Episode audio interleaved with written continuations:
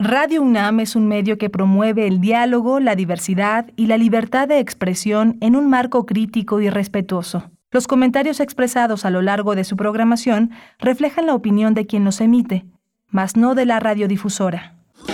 Radio UNAM presenta Primer Movimiento, El Mundo desde la Universidad.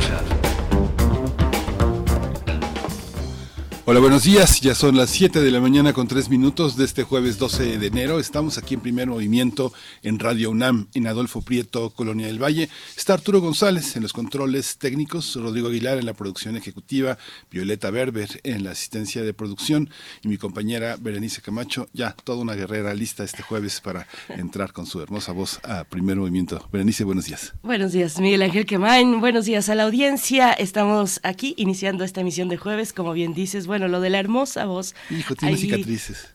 Con algunas cicatrices, exactamente, pero con mucho ánimo de estar con ustedes en una emisión como siempre muy muy diversa, con temas diversos, así es que empezamos, vamos a iniciar con eh, la presentación, vamos a compartir con ustedes los contenidos del taller titulado México y sus exilios, que propone el Instituto de Investigaciones Sociales, un taller híbrido, en formato híbrido, que correrá del 7 de febrero al 28 de marzo, y una de sus coordinadoras, la doctora Eugenia Alier Montaño, investigadora del Instituto de Investigaciones Sociales, de la UNAM, estará con nosotros en unos momentos para dar los detalles.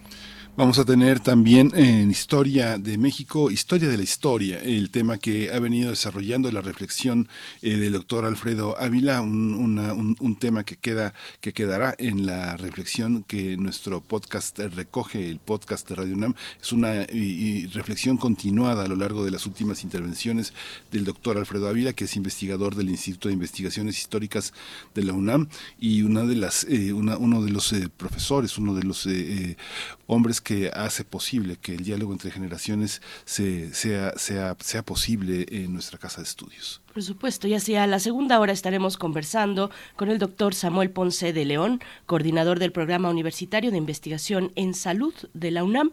Es profesor de la Facultad de Medicina, jefe del Laboratorio de Microbioma y especialista en, Medicina Interna e Infectología. Es maestro también en Ciencias en Epidemiología Hospitalaria y nos hablará del Programa Universitario, pongan atención, el Programa Universitario de Investigación sobre Riesgos Epidemiológicos y Emergentes el PUIRE por sus siglas, que está siendo lanzado recientemente, pues eh, con expectativas muy interesantes respecto a lo mismo, a ello, a los riesgos epidemiológicos, a la investigación al respecto de estos riesgos emergentes. Así es que bueno, muy interesante va a ser lo que nos pueda contar el doctor Ponce de León esta mañana. Vamos a dar seguimiento a las protestas en Perú. Ha sido tremendo eh, lo que lo que ha sucedido en, eh, en, Perú, las balaceras en Cusco, toda la toda la emergencia social que está en las redes, en las noticias internacionales. Lo vamos a tratar con Jacqueline Fox, eh, periodista, colaboradora en Perú del diario El País, autora de Mecanismos de la Posverdad. Hacia la tercera hora, la poesía necesaria. Si me da la voz, les estaré compartiendo un poco de poesía para esta mañana de jueves. Vamos a tener eh, este jueves de Mundos Posibles con Alberto Betancourt. El tema pues es la cumbre de América del Norte eh, que titula La sombra de la Guerra Fría se proyecta sobre México. El doctor Alberto Betancourt es doctor en Historia y es profesor de la Facultad de Filosofía y Letras de la UNAM. Y cerramos con la sección de Derechos Humanos, en la presencia de Jacobo Dayan, director del Centro Cultural Universitario Tlatelolco, para hablar del posicionamiento sobre la Comisión de la Guerra Sucia. Eh, Jacobo Dayan, al cierre de esta emisión. Así es que, bueno, esos son los contenidos y les invitamos a que ustedes eh, participen con sus comentarios en redes sociales, las coordenadas eh, de estas redes sociodigitales, arroba PMovimiento en Twitter, primer movimiento UNAM en Facebook. Así es que bueno, nos vamos a ir con la música. La música que es una propuesta esta mañana, una propuesta de la producción de primer movimiento. ¿Con qué, con qué vamos a iniciar, Miguel? Vamos a iniciar con esta canción tan famosa, eh, I Put a Spell on You, pero en la voz de Jeff Beck y Joseph Stone.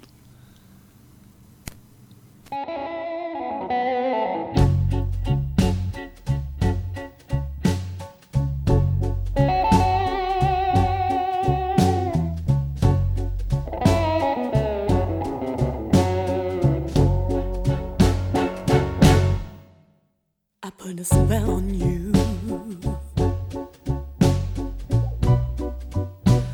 Because you're my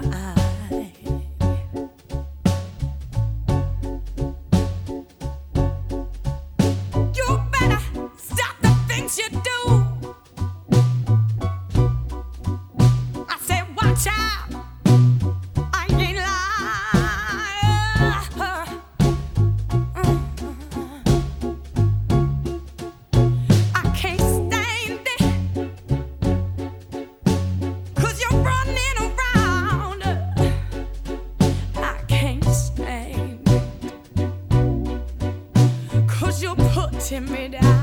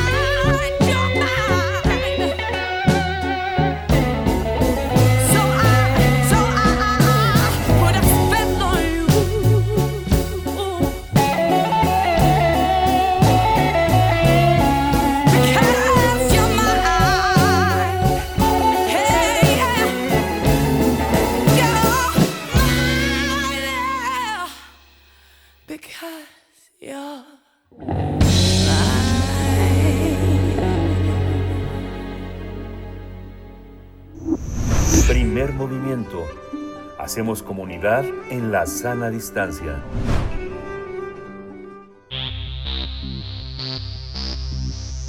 De festivales, ferias y más. Recomendaciones culturales. El exilio conlleva estar lejos del lugar natural eh, donde se nace, ya sea una ciudad, una nación, debido a una expatriación voluntaria o forzosa, la cual generalmente se genera por motivos políticos, lo que impide regresar por amenazas de cárcel o de muerte.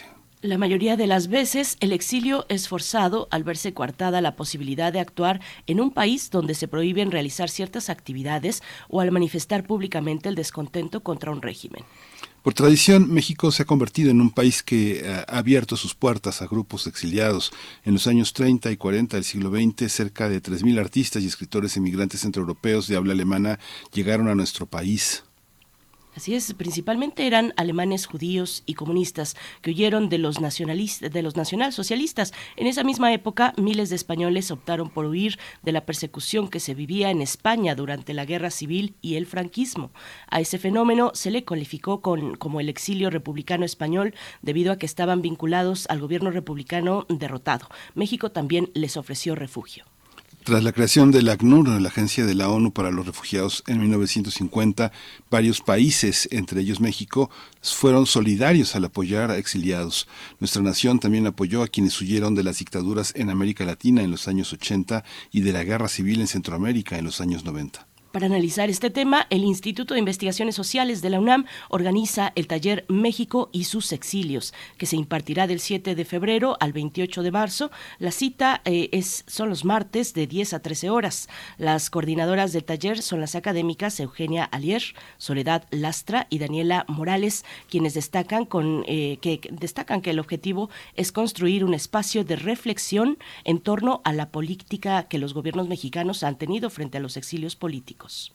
Vamos a conversar sobre ese taller, el exilio y las políticas que México ha implementado para abordar los exilios políticos. Y está con nosotros la doctora Eugenia Alier Montaño, investigadora del Instituto de Investigaciones Sociales de la UNAM y coordinadora del taller. Estimada Eugenia, doctora, bienvenida, buenos días. Hola, Miguel Ángel Berenice. Muchísimas gracias, qué gusto saludarles. Gracias, doctora. Bienvenida. El gusto es nuestro. Pues bueno, con esta buena noticia desde el Instituto de Investigaciones Sociales, una dimensión pues especial, significativa, muy interesante, la de los exilios, para abordar en el contexto, en la historia de nuestro país. ¿Qué, reflexiones animan la creación de este taller desde el Instituto de Investigaciones Sociales de la UNAM, doctora Alier? Sí. Mira, en realidad eh, hace muchos, muchos años, ya varias décadas, que se ha trabajado desde la historia, desde las ciencias sociales, en torno a los distintos exilios que fueron llegado a, llegando a México a lo largo del siglo XX. ¿no? Creo que es una, una temática muy importante. Y México se ha construido una imagen hacia el exterior de país refugio, de país que, que recibía a todas las personas, o a muchas personas, ¿no? que estaban siendo eh, perseguidas en sus respectivos países por cuestiones, eh, sobre todo, como decía Miguel Ángel, política. Pero lo cierto es que al mismo tiempo que México eh, recibía a su gente, también expulsaba. Y esa parte ha estado muchísimo más eh, olvidada, tanto públicamente como académicamente. Nos hemos dedicado poco a trabajar eh, esta cuestión de México como país expulsor de sus propios eh, ciudadanos. Y justamente en el taller, ¿no? Eh, Lastra, Daniela Morales, eh, y yo hace muchos años que venimos trabajando en la cuestión del exilio, tanto los que llegaron a México como ahora, ¿no? que ya tenemos algunos años empezando a trabajar la expulsión de mexicanos y mexicanas por parte del propio gobierno. Entonces, justamente en la idea del taller es empezar a ofrecer espacios en los cuales reflexionar sobre esta ambivalencia del eh, gobierno mexicano que afectaba a los eh, a los extranjeros que venían viviendo, ¿no? Este, por supuesto ya en años más recientes, ¿no? en la década de los 60, 70, 80, regímenes argentinos, recibimos haitianos, chilenos, por supuesto, luego del golpe de Estado contra Allende, eh, uruguayos, una comunidad muy importante, eh, se recibieron también guatemaltecos, lo recordarán, gente de Bolivia, eh, brasileños. Me voy, a, voy a contar una, una cuestión que a mí me, siempre me ha eh, pues, afectado mucho, la verdad, ¿no?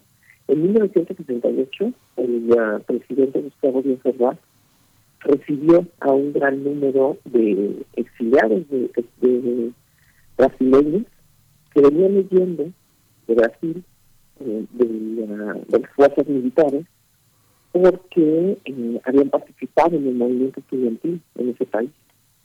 Lo recibió a principios de año.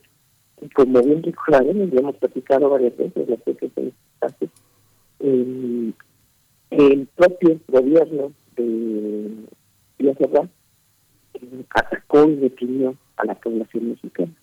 Y justo de ahí se crea uno de los exilios que estamos tratando de, investigar, que es el del movimiento estudiantil de 1968 en México. Entonces, eh, justo eso es lo que nos lleva a estas reflexiones, a pensar y a tratar de compartirlo pues, con aquellas personas que estén interesadas.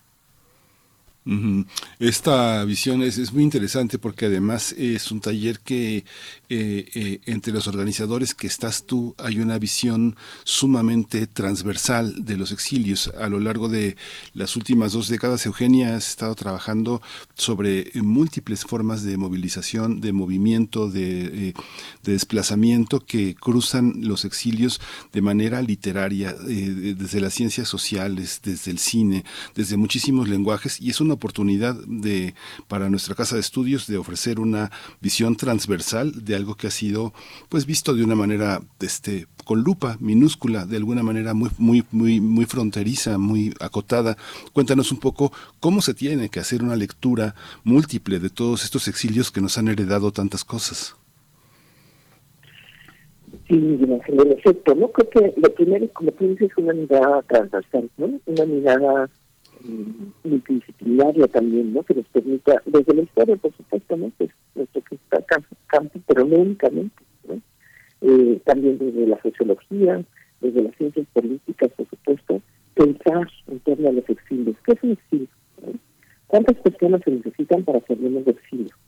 Eh, y, y veremos una cosa también que genera muchas veces mucho ruido y que es normalmente que el exilio por ejemplo, internacionalmente no se le conoce, no se le reconoce como una grave violación de derechos humanos. Eh, siempre cuando uno revisa lo que ha ocurrido en otros países, eh, en torno, por ejemplo, a las dictaduras o al régimen autoritario que vivimos en México, eh, las principales demandas están en torno a los desaparecidos políticos, a los asesinados, a la prisión política, a la tortura, y el exilio siempre se maneja como algo que queda eh, como que no fue tan grave. ¿eh?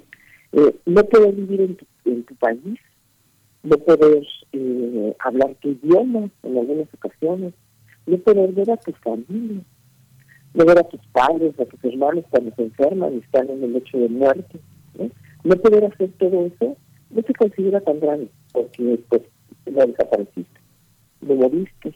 O tal vez, eh, de todas maneras, tuviste conseguiste, si, si te fue bien, como tantos uh, eh, sudamericanos y latinoamericanos que llegaron a México, consiguieron puestos de trabajo, eh, por ejemplo, en la universidad. Allí trabajaron muchísimo. Entonces, como pudieron tener condiciones de vida, eh, digamos, en algunos casos, no siempre, ¿no? En otros fueron muy difíciles eh, que fueron buenas condiciones de vida, entonces se considera que el exilio no fue una violación grave, que no fue una forma de persecución y represión, porque además pues, no siempre era clara. Y todo eso, justamente como tú lo dices, Miguel Ángel, necesita una visión eh, muy amplia desde, desde, distintos espacios, analizando no solamente el proceso de las ciencias sociales, sino también qué significó públicamente, por qué no se les reconoce, eh, ¿no? cuál es la dificultad y además, en nuestro caso, en el caso mexicano, la complicación que significa el hecho de que México eh, apoyara a quienes eran perseguidos y paradójicamente al mismo tiempo reprimiera a sus propios opositores. Entonces creo que sí es un campo complejo y que está ahí abierto para que sigamos y empecemos a trabajar cada vez más allá. Doctor Alier, eh, dentro de las sesiones, bueno, la sesión de cierre de este taller México y sus exilios, en esta sesión se aborda el exilio hoy, el exilio hoy en México. ¿Qué destacar? ¿Qué destacar al respecto de las nuevas dinámicas de exilio en México o que a México le ha tocado atender? Pienso, por supuesto, de inmediato en la cuestión ucraniana, en la situación en Irán, pero ¿cuál es el panorama actual del exilio? ¿Cómo lo están abordando para este taller? Sí, este, excelente pregunta, ¿no? Porque en efecto, ¿no? el exilio no es algo que haya quedado atrás. Eh, de hecho, ¿no? Eh, hay, hay, siempre, ya sabes, una, eh, un debate en torno a las diferencias que pueden existir, existir entre exilio y migración, por ejemplo. ¿no? Normalmente exilio, pues se le concede una parte, pues, eso, más política, mientras a la migración más económica. Nunca son del todo, nunca son del todo separados realmente, ¿no? Pero eh, en efecto, lo cierto es que hoy en México sigue habiendo gente que se tiene que ir eh, pues por cuestiones de seguridad. Y eso ya no es solo económico, se vuelve también político en cierto sentido. ¿no? Eh, la situación de violencia que vivimos en, desafortunadamente en nuestro país obliga a que mucha gente se esté viendo y es algo que trabaja por sí Leticia Kelly, ¿no? Eh, es una gran experta justamente en el tema de migración y de exilio. ¿sí? Y como dices, que también otras personas que siguen llegando a México, eh, no, no, solamente, por supuesto, todos los migrantes que están recorriendo el país de punta a punta por razones económicas, sino también eh, todos aquellos que por cuestiones geopolíticas, digámoslo, eh, que tienen que ver con la guerra, por ejemplo, ¿no? en el caso de Ucrania, pues también están pidiendo seguir llegando a nuestro país para tener un lugar seguro donde poder continuar vida, donde rehacer Hay una parte también, Eugenia, de este, de este taller, eh, modestamente llamado taller, porque realmente es un seminario potentísimo de muchísimas ideas, lo que hace y que, ha caracterizado el trabajo de quienes participan aquí es eh, eh, acudir a los archivos, cómo el gobierno mexicano, como un país en sus distintas instituciones eh, matiza la noción de exilio a través de lo que la institución puede hacer por la persona que está que está eh, en una expulsión forzada de su lugar. Eh, ¿Cómo se entiende desde esa parte de las instituciones mexicanas cómo concibe a cada a cada persona exiliada? Por ejemplo, gobernación, desarrollo social, la propia universidad, cómo cómo se integra a la vida social es bajo esta categoría de exiliado. Sí, también es una muy, muy buena pregunta, Miguel Ángel, te agradezco. Porque justamente eh, una de las dificultades para trabajar en exilio, eh, hay varias. ¿no? Que no en todos los casos se reconoce a las personas como exiliados políticos. No todos logran recibir la categoría, por ejemplo, ¿no? Es, de gobernación, relaciones exteriores. Hay, por supuesto, la categoría de eh, refugiados, que es algo que viene de la, de la, propia ONU, pero en realidad son muy pocas las personas que logran acceder a ese estatus. Entonces, eso complica el estudio del, del, del exilio. Porque, ¿qué pasa con la gente que fue obligada de alguna manera o fue eh, de tal manera en su país políticamente que tuvo que salir. Pero no fue nunca reconocido de esa manera, ni por su país, ni por el país al que llegó. Entonces, son categorías eh, muy difíciles eh, en las cuales pues, hay que utilizar como toda una serie de herramientas metodológicas también para tratar de encontrar esos puntos, ¿no? Una de las dificultades, por ejemplo, la medición cuantitativa del exilio, tiene que ver con eso, con la dificultad para poder saber quiénes salieron realmente por cuestiones políticas y quiénes eran migrantes, digamos, económicos. ¿no? afortunadamente, eh, el, campo de estudio del exilio en América Latina se ha ido consolidando en las últimas dos décadas. Hay grandes estudiosos del exilio, ¿no? que también, por supuesto, en México tenemos eh, gente muy, muy, muy importante respecto a estos eh, estudios del exilio. pero, pero es cierto que hay dificultades también con las fuentes, ¿no? con dónde encontramos todos estos datos. No, no es muy sencillo. Me gustaría recalcar que además en el taller vamos a tener, eh, yo lo veo como una especie de, diplomado, eh, porque vamos a invitar justamente a muchos, a muchos de estos expertos a que vengan a platicar con los y las estudiantes eh, sobre todo el trabajo que han hecho, ¿no? Va a estar, por ejemplo, la gente de Natalia el doctor Pablo Yankelevich, que ha trabajado muchísimo en el exilio eh, argentino en México, hasta también justamente la doctora Leticia Kelly, eh, una serie de, el doctor César Valdés. Entonces, en cada sesión viene un experto una experta a contarnos cómo ha trabajado metodológicamente, cómo entiende teóricamente el exilio y cómo podemos abordarlo y trabajarlo. Hay una dimensión autobiográfica también muy interesante eh, que se ha vertido en distintos trabajos. Doctora Eugenia Alier, vamos a hacer una pausa, si nos permite, una pequeña pausa para regresar la comunicación con, con la producción, porque nos dicen desde la audiencia que se escucha eh, no de la mejor manera. Así es que, bueno, regresaremos en un momento con la, doctora Eugenia Alier Montaño, una de las eh, pues coordinadoras, coordinadoras académicas de este taller México y sus exilios que propone el Instituto de Investigaciones o proponen ellas desde el Instituto de Investigaciones Sociales de la UNAM del 7 de febrero al 28 de marzo. Hay una cuota de recuperación, un costo de 1.300 pesos. Uno al momento de, solicitar la inscripción puede también solicitar una beca. Así es que bueno, estaremos dando los detalles en un momento que ya se encuentre de nuevo eh, la doctora Alier con nosotros. Pero bueno, son, son ocho sesiones. Es un, un taller que comprende ocho sesiones que van desde un contexto histórico general, definiciones conceptuales, hasta los exilios mexicanos de hoy, precisamente pasando por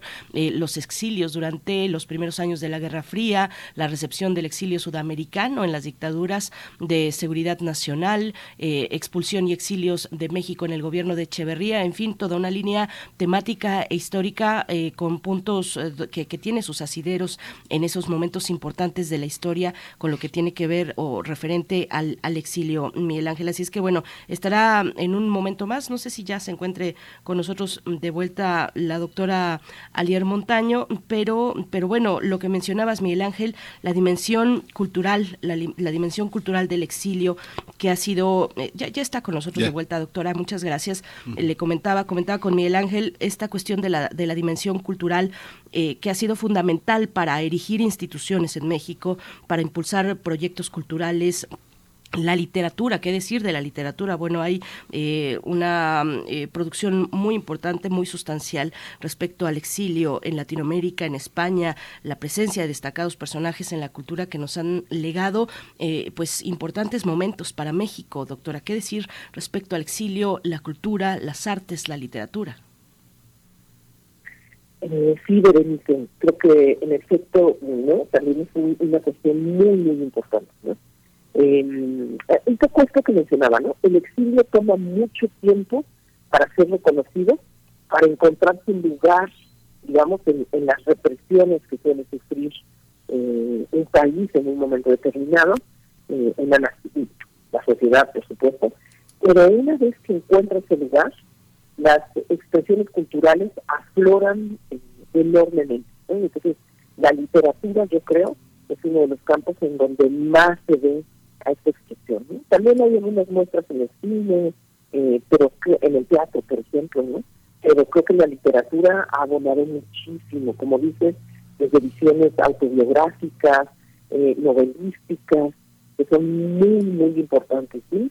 Eh, yo creo que es muy importante por eso justamente ir dando, ir encontrando estos espacios en los cuales el exilio pueda tener eh, una cierta publicidad. Por eso, de verdad, yo como siempre les agradezco enormemente que nos eh, permitan hablar estas temáticas eh, que son que fueron y son relevantes para, para nuestro país. Y también hay un aspecto, Eugenia, que no sé si valdría la pena tocar, pero eh, hay una parte en la que muchos politólogos, sociólogos consideran que el poder de la violencia, el poder del narco en, unos territorios latinoamericanos, eh, tiene la configuración de un Estado, de una de las, las posibilidades de la fuerza de violencia eh, del Estado. Y muchas personas han solicitado asilo en Estados Unidos y han tenido la, y en Canadá y han tenido esa categoría y que algunas personas son periodistas y que tienen un estatuto especial. Eso pasó de una manera muy fuerte en el sexenio de Calderón. Muchas personas se exiliaron. Tú recordarás este periodista activista El Búho, este se exilió en esas bajo esas condiciones y así muchas personas. ¿Cómo cómo entender esto? ¿Esto forma parte de los exilios? Eh, sí, Miguel por supuesto que sí. Este, justamente por eso decía, ¿no? Probablemente el exilio que hemos estado viendo en los últimos años pues, eh, adquiere temas diferentes que el exilio, por ejemplo, que se vivió en los años 70, 80, pero no deja de ser exilio. ¿no? Este, como un poco como desafortunadamente ocurre también con respecto a las desapariciones forzadas. Se trata de un fenómeno que, ¿no? tiene tonos diferentes, pero que desafortunadamente en el fondo sigue siendo el mismo eh, fenómeno. Entonces, eh, sí, en efecto, en, los años 70, 80 eh, se conoció más el exilio, particularmente en gente ligada con el movimiento armado, por ejemplo, o con lo, que les comentaba, ¿no? el movimiento estudiantil del 68, pero a partir, digamos, de, que Calderón, ¿no? también toda la, guerra contra el narcotráfico, se desarrollan otros complejos fenómenos, eh, sobre todo, por ejemplo, de periodistas, como bien lo mencionas, que debido a cuestiones de seguridad, a que a que empiezan a sentir que su vida está en peligro, que tienen que ir. Y eh, es, es un fenómeno que siempre es ambiguo, que siempre es eh, poco reconocido, y que, como lo plantea tal cual, ¿no? Es parte de la violencia que el Estado ejerce en contra de sus propios ciudadanos para generar una forma de control. Eh, por fortuna cada vez está siendo más reconocido en muchos lugares, ¿no? Por ejemplo, la Comisión de la Verdad de Colombia, que terminó sus uh, trabajos hace unos pocos meses, eh, dedicó un volumen entero a la cuestión del exilio que nunca había sido reconocido de esa manera en Colombia y que ha supuesto también una sangría a nivel, por ejemplo, de, periodistas que han tenido que vivir salir del país justamente para poder mantenerse estable. Entonces, creo que eh, es el mismo fenómeno, Miguel Ángel, pero con distintas tonalidades. Doctora, me quedo pensando también, bueno, en la diversidad de un fenómeno como este y, que hoy no podemos obviar, por ejemplo, la dimensión del género. Doctora, en los diversos procesos sociales, no solamente en el exilio, pero ¿qué pasa con el, con el exilio? Eh, ¿qué, rasgos adquiere cuando ponemos el elemento del género? Actualmente, eh, bueno, sabemos si hay investigaciones eh, y trabajo muy interesante, ya menciona usted Colombia, y ahí mismo hay casos donde en zonas, en pueblos que han sido desplazados por la violencia, sabemos que hay una labor fundamental de las mujeres que permanecen, las mujeres que se quedan, pero también hay rasgos muy muy específicos con mujeres que deciden eh, que deciden migrar, abandonar su lugar de origen por estas cuestiones de violencia. ¿Qué decir del exilio y, de, y del género, doctora? ¿Cómo, cómo retratarlo? Sí, totalmente. Muchísimas gracias también por la pregunta. En, efecto, algo que tal vez tenemos que empezar a resaltar cada vez más es cómo esta violencia o estas violencias de Estado eh, impactan de distinta manera en el género, en la clase social también, también hay diferencias en, eh, en esas cuestiones y probablemente étnicas, las empezamos a buscar. Em, por ejemplo, como tú señalas, eh, hay trabajos muy importantes en América Latina sobre cómo el desplazamiento afecta particularmente a las mujeres. Eh, muchas veces, ¿no? Como que la respuesta es que desafortunadamente muchas veces las parejas de estas mujeres eh, fueron asesinadas o desaparecidas. Entonces las mujeres van siendo presionadas para tener que desplazarse del espacio en el cual viven. Eh, ese es un fenómeno que, importa muchísimo. ¿no? Con respecto a los exilios, yo, recuerdo mucho algunas entrevistas que hice, por ejemplo, de uruguayos ¿no? que habían salido, que habían tenido que salir de su país durante la dictadura. Y recuerdo particularmente una entrevista con una mujer, ¿no? eh, me contaba que pues ella había salido al exilio particularmente por, por, por seguir a su marido, por mantener la pareja y la familia fuera del país, porque el marido eh, era, era quien era perseguido, y que ella tuvo que pasar mucho tiempo de su vida pensando por qué ella se tenía que haber ido también. Entonces, ¿cómo, por ejemplo, puede impactar de esta manera? ¿no? Eh, ¿Cómo pueden ser, eh, o fueron en su momento en algunas ocasiones, los varones los perseguidos, pero las mujeres tenían un rol de acompañamiento en el exilio? ¿no? Vivieron un exilio que no querían y que no necesitaban, pero lo hicieron en solidaridad con sus uh, maridos. Entonces, yo creo que sí. Y, otro punto muy importante, ahora que le mencionas, Berenice, es el impacto en las familias, en los hijos. Normalmente, y eso hay trabajos eh, fantásticos sobre cómo afectó el exilio en los hijos. Eh, cómo de alguna manera eh, pues quienes se van de 5 años, 10 años, 15 años, ¿no? Sufren mucho con la, con la salida del país, pero son los primeros en adaptarse. Eh, a los pocos meses, los niños tienen una gran capacidad de resiliencia, ya hablan el idioma, adquieren las costumbres. En el caso mexicano, por ejemplo, pues ya comían chile, ¿verdad? Pero solo voy a poner un ejemplo. ¿no? Eh, y eh, cuando sus padres muchas veces deciden que van a regresar al país de origen, son quienes sufren más también, porque ellos ya se habían acoplado al nuevo país. Muchos, muchos que han debido retornar, eh, y ahí aprovecho para mandarle un saludo a mi amiga Matilde, Matilde Campodónico, que fue quien de alguna manera eh, vivencialmente me hizo conocer las cuestiones del exilio, que como tantos otros uruguayos, argentinos que vivieron en nuestro país, cuando tuvieron que regresar a los suyos, quedaron con una cosa, con una impronta, un dolor que se ha mantenido durante muchos años, eh, viviéndose y reconociéndose como parte de dos países.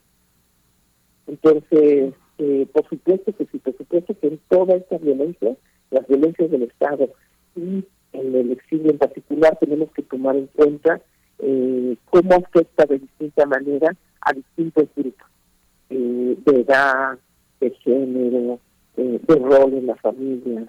Es, muy, muy, muy importante. Muchas gracias. Al contrario, doctora. Eh, Sí, Miguel Ángel, yo me quedé pensando, solamente paréntesis, eh, ahora que, que, toca Uruguay, en la escritora Cristina Perirossi, eh, ¿no? Que, que, dedica parte de su obra, eh, poeta, mm, cuentista también, narradora, parte de su obra a su propio exilio. Desde entonces, bueno, desde hace que cinco décadas, en los 70 fue la dictadura en Uruguay, desde, desde hace cinco décadas, pues vive, vive en Barcelona, en España, se ha vecindado allá. Pero bueno, Miguel Ángel, y ya estamos también además al cierre. Sí, bueno, en México tenemos documentos interesantísimos, sobre todo que han producido los propios exiliados. Adolfo Sánchez Vázquez ha sido una piedra angular, Clara Lira, que ha sistematizado una serie de trabajos. La enorme obra de Angelina Muñiz Superman, siendo autocrítica y crítica sobre las visiones que se tienen del exilio, de una manera humorística pero durísima. Tununa Mercado, la gran escritora argentina que era pareja de Noé Gitrick, este gran maestro que estuvo entre nosotros, que falleció hace unos meses, que también ha sido también una visión paródica, crítica, muy documentada sobre el exilio argentino, la presencia de Chile en México. Han, han, tenemos grandes obras, ¿no, Eugenia? Totalmente, totalmente. Eh, recordemos, por ejemplo, todo el trabajo también de Juan Gelman. Juan Gelman dedicó también mucho de su obra a la cuestión del exilio, ¿no? Eh, o Isabel Allende también. eh, no son pocos, efectivamente, los y las escritoras que, que han dedicado, pues, esa parte de su trabajo eh, muy, muy valioso a, justamente la cuestión del, del, exilio, porque lo han vivido en carne propia. Sí, llámela Eltit por ahí también. Bueno, pues doctora, para, para antes de cerrar esta conversación que le agradecemos, pues que nos comparta las coordenadas, quiénes pueden inscribirse en este taller México y sus exilios, cuáles son las fechas que tenemos, eh, hay un costo, una cuota de recuperación también, que nos pueda dar esos detalles, doctora. Eh, por supuesto que sí. Eh, hay, hay que inscribirse ya Estamos cerrando justamente las inscripciones, entonces eh, que nos escriban, ¿no? Que escriban al Instituto de Investigaciones, yo les puedo dar mi, correo, que es e alier, ¿no? Como mi nombre, de Eugenia y alier como mi apellido, arroba gmail.com y por supuesto que hoy les vamos a dar todas, todas las, hay una cuota de, recuperación, pero también hay becas, porque es muy importante eh, que quienes lo necesitan que también puedan ser apoyados para, para poder eh, participar en este taller. Lo que más nos interesa a nosotros es poder conversar ¿no? con quienes estén interesados. Todas las personas son bienvenidas, todas las personas. Y nada, de verdad, agradecerles de nuevo, eh, Berenice Miguel Ángel, como siempre, el espacio, ¿no? este espacio maravilloso para poder eh, conversar sobre, sobre diversas temáticas. Pues ahí estamos, ahí estamos eh, listos para participar y pues ojalá, ojalá mucha gente, muchos estudiantes, muchos eh, público en general se anime a esta oportunidad de pensar todo lo que nos rodea y que va a cobrar visibilidad como si fueran fantasmas. Va a ser muy interesante observarlo. Muchas gracias, doctora Eugenia Lier, por esta. Algo, algo, algo, que, es muy importante, eh, perdón, muy importante, es que además lo tenemos en modalidad virtual. Sí para quienes están fuera de la Ciudad de México, para quienes no pueden salir de sus casas, eh, tendremos esta posibilidad, así que eso también creo que es muy importante. Sí, muchas gracias, Eugenia Lier. Ahí estaremos pendientes de todo esto. Gracias. Muchas gracias a ustedes. Buen día. Hasta pronto. Buen día. Bueno, pues la doctora nos daba su correo electrónico ealier arroba gmail.com, alier con doble L, o si no también en la página electrónica pueden encontrar los detalles, la página electrónica del instituto que es www.iis.unam.mx diagonal México Exilios. La modalidad es híbrida, como ya lo ha dicho, presencial y virtual, y también se pueden pedir informes, preguntar por becas disponibles a otro correo electrónico que es lastra.soledad arroba gmail.com nosotros vamos a ir con música a cargo de Body, de Body Guy, ni más ni menos, con Jeff Beck, esta canción que se titula Mustang Sally.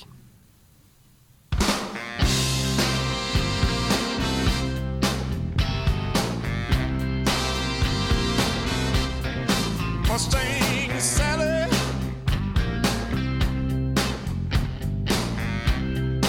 Guess you better slow your Mustang down.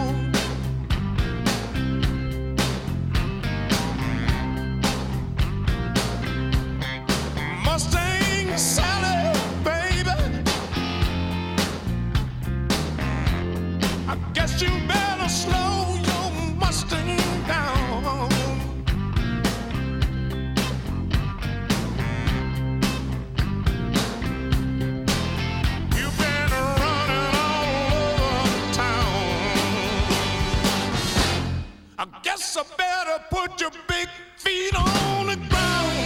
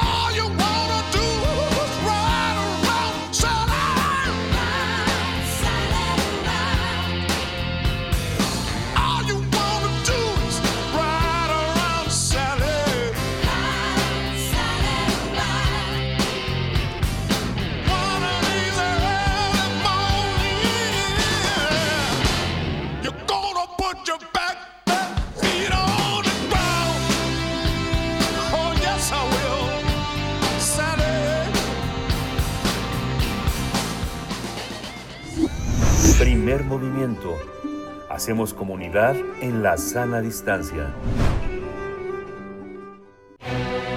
Todo es historia.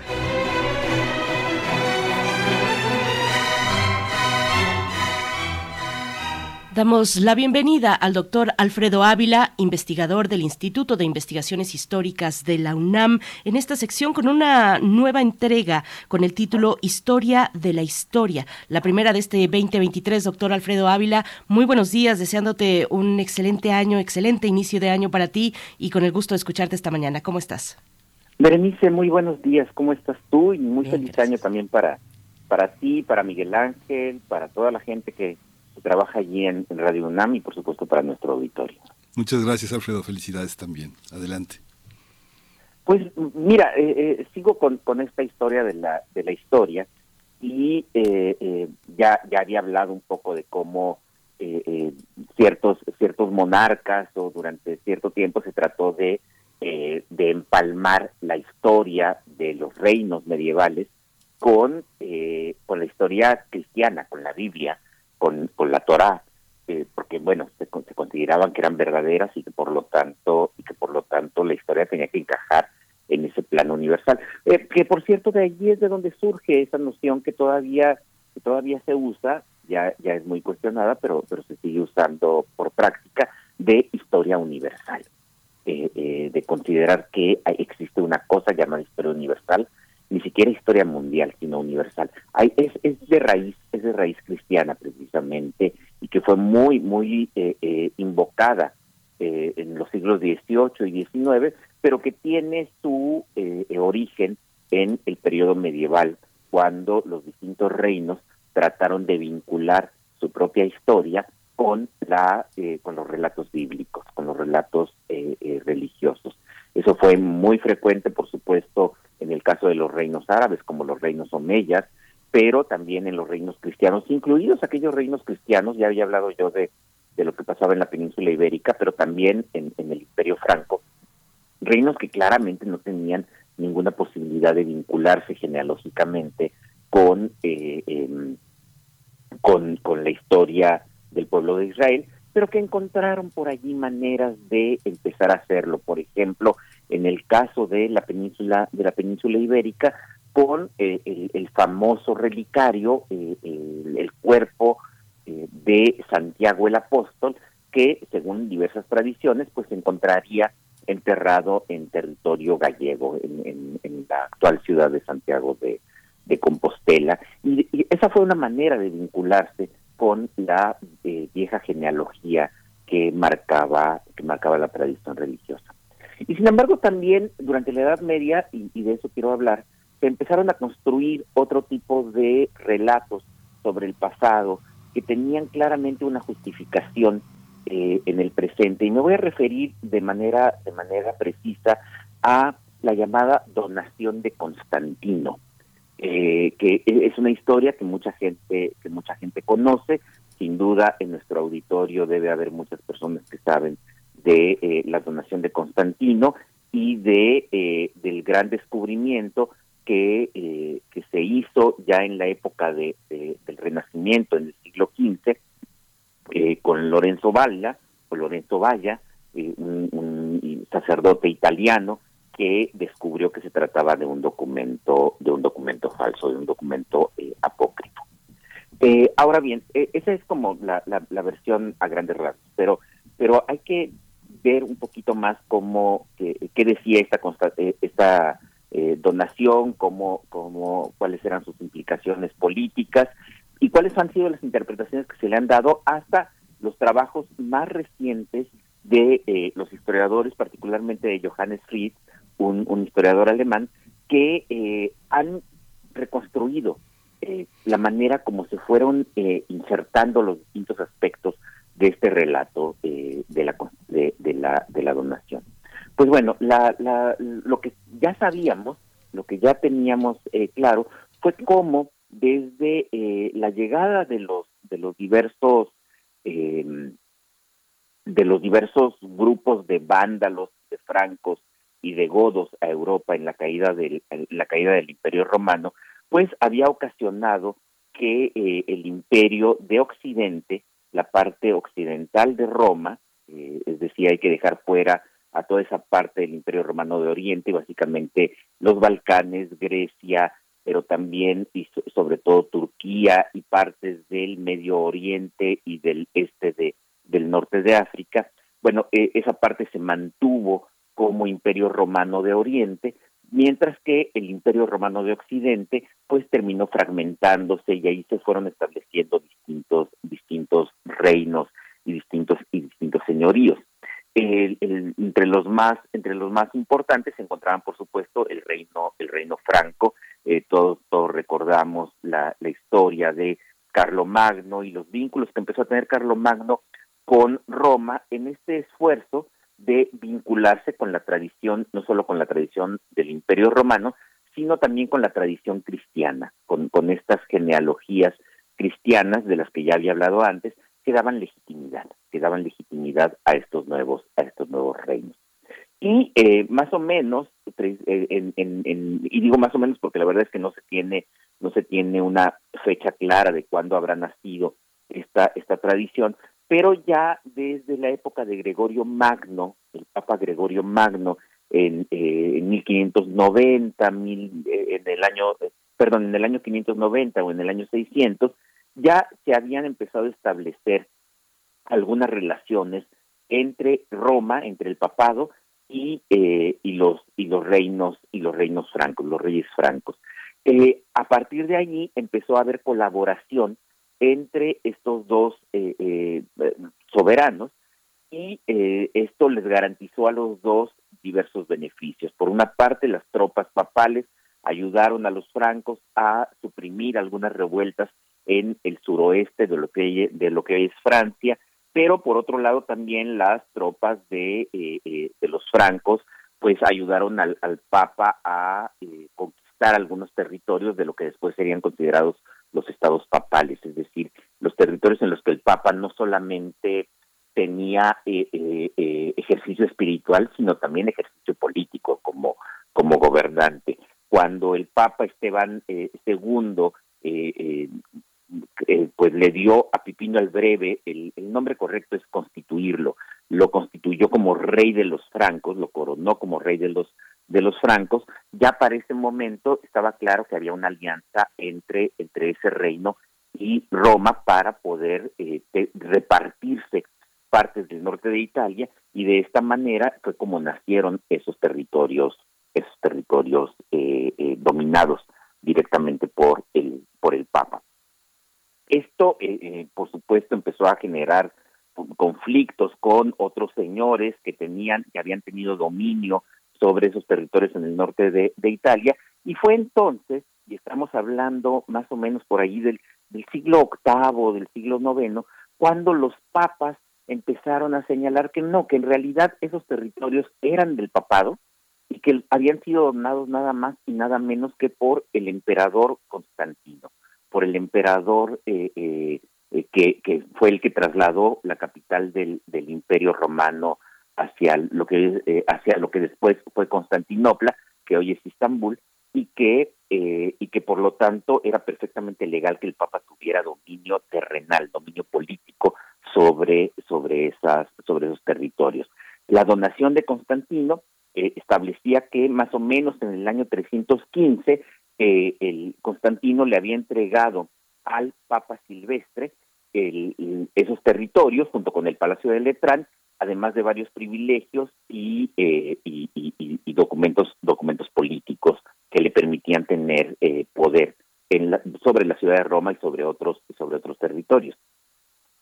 Sabemos que eh, ya en la Edad Media mucha gente dudaba de esa de esa posible de esa posible donación, pero lo dudaba más por por motivos políticos. y así como Roma, así como los papas recurrían a la donación de, de, Constantino como, como, un, como una carta para justificar su ambición, su dominio político, pues había otros que dudaban de la donación, pero precisamente por la misma razón. No fue sino hasta el Renacimiento cuando Lorenzo Valla, un filólogo de eh, eh, romano también, sacerdote, pues empezó a mostrar que había inconsistencias en las distintas versiones que había de la donación de, de Constantino. Co- eh, inconsistencias en los años, por ejemplo, señalaban algunos años en los que en los que Constantino todavía no estaba en su cuarto consulado. Eh, se suponía que era en el cuarto consulado de Constantino cuando cuando se hizo la donación. Había inconsistencia respecto a la conversión eh, al cristianismo de Constantino. Hay que recordar que Constantino se convirtió al cristianismo prácticamente en su lecho de muerte, no no antes. Y lo más importante para, para Lo- Lorenzo Valla, eh, filólogo a fin de cuentas, era eh, eh, inconsistencias lingüísticas. Usaba un latín que no se usaba en, en el siglo, en el siglo, en los siglos tercero y cuarto. Esto es muy muy interesante. Por ejemplo, se le daba al Papa y así lo decía en latín, se le daba soberanía y feudo, potestas y feudo. La palabra feudo no existía en, en el latín en el latín clásico. Entonces Vaya descubrió que, que, que, que, bueno, eh, era un documento falso. A partir de, de ese descubrimiento, en, en la época del Renacimiento, y todavía está bien entrado el siglo XX, la mayoría de los historiadores lo que determinó es que, claro, se trató de un invento político. Necesitaban los papas eh, justificar su dominio terrenal y justificar sus ambiciones políticas y por lo tanto inventaron inventaron este documento. Y sin embargo, este esta visión instrumentalista de la historia también ha sido cuestionada recientemente y, esto es, eh, es- esto es algo interesante. Johannes Fried, este este historiador de origen alemán, pero que pero que trabaja en Estados Unidos, lo que lo que encontró fue eh, algunas viejas historias de los siglos eh, eh, cinco y seis, seis, siglos quinto y, y sexto, historias de origen alemán, y eso es algo interesante, en los que se referían a eh, eh, la, la- el- la lucha de algunos reyes europeos en contra de los dragones. Eh, se trata de toda esta imaginería medieval que eran tradiciones orales eh, que, que, eh, Edmundo Gorman había había hecho incluso un, un, estudio sobre esto, sobre la sensibilidad eh, eh, de la historiografía medieval y cómo la- los relatos sobre el pasado medievales incluían casi siempre la aparición de eh, seres fantásticos o eh, como como eh, como arcángeles que peleaban del lado de los reyes, por supuesto pelean del lado de los buenos, eh, o como o como dragones que representan al mal.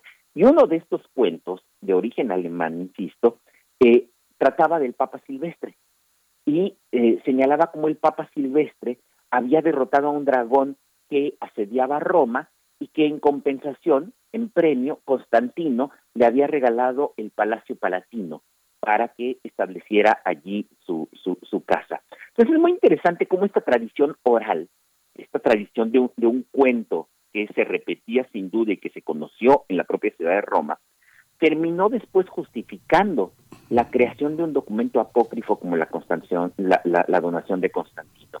Y esto me hace recordar un poco a lo que decía Servando Teresa de Mier, nuestro Servando Teresa de Mier, sobre las apariciones de la Virgen de Guadalupe. Para Servando Teresa de Mier, el documento original de la, de, de la aparición de la Virgen de Guadalupe, el Nican Mopogua, no era más que una representación teatral, es decir, un auto de fe, estos autos de fe en los que se, se cuentan milagros, se representan milagros para convencer a la población indígena de abrazar el cristianismo, que después eh, se perdió esa tradición y en el siglo XVII, cuando se encuentra el documento, pues aquellos que se encontraron el documento consideraron que en realidad eran auténticos y estaban constatando, estaban probando que había habido una aparición milagrosa y de allí nace nace esta tradición. Entonces, no es un uso instrumental, sino que también depende de, eh, eh, de estas otras maneras de expresar la historia como la oralidad o las representaciones teatrales. Sí, fascinante, Alfredo. Nos dan, nos dan las ocho eh, hipnotizados con tu relato. Te agradecemos muchísimo. Vale la pena que continuarlo. Esto decía al principio que se queda en nuestro podcast como una continuidad sobre la enseñanza y, y el sentido de la historia. Te agradecemos muchísimo estas participaciones, Alfredo Ávila. Sí, gracias y bonito día y bonito año. Gracias, igualmente. Nos vamos al corte y regresamos en un par de minutos. Síguenos en redes sociales. Encuéntranos en Facebook como Primer Movimiento y en Twitter como arroba PMovimiento. Hagamos comunidad.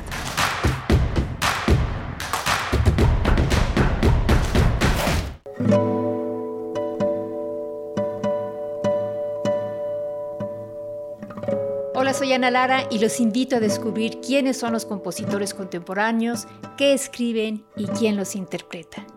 La cita es todos los miércoles a las 18 horas en Nación una Nueva Música, por supuesto en Radio UNAM 96.1 FM, Experiencia Sonora.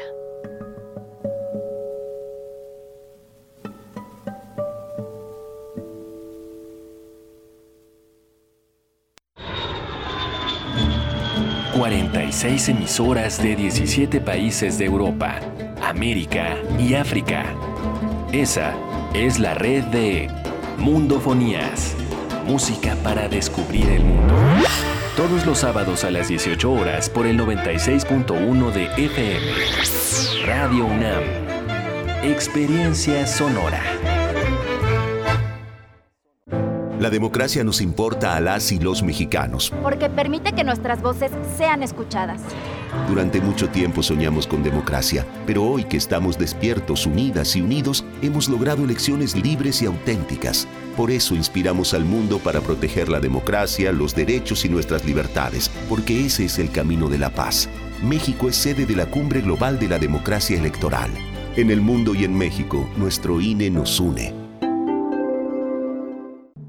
Música que suena a vino y perfume, a revolución y libertad de los agudos de Normandía a los graves de la Galia. La Orquesta Filarmónica de la UNAM inaugura la primera temporada 2023 con su programa 1, en el que presentará el concierto para violín de Ludwig van Beethoven, con Shlomo Mintz en el violín, y como parte del foco Francia de esta temporada, De una mañana de primavera, de Lili Boulanger y El mar de Debussy así como Chapultepec, de Manuel M. Ponce. Bajo la dirección titular de Silvanga Sansón. Sábado 14 de enero a las 20 horas y domingo 15 de enero a las 12 horas en la Sala Nezahualcóyotl del Centro Cultural Universitario. OFUNAM, primera temporada 2023.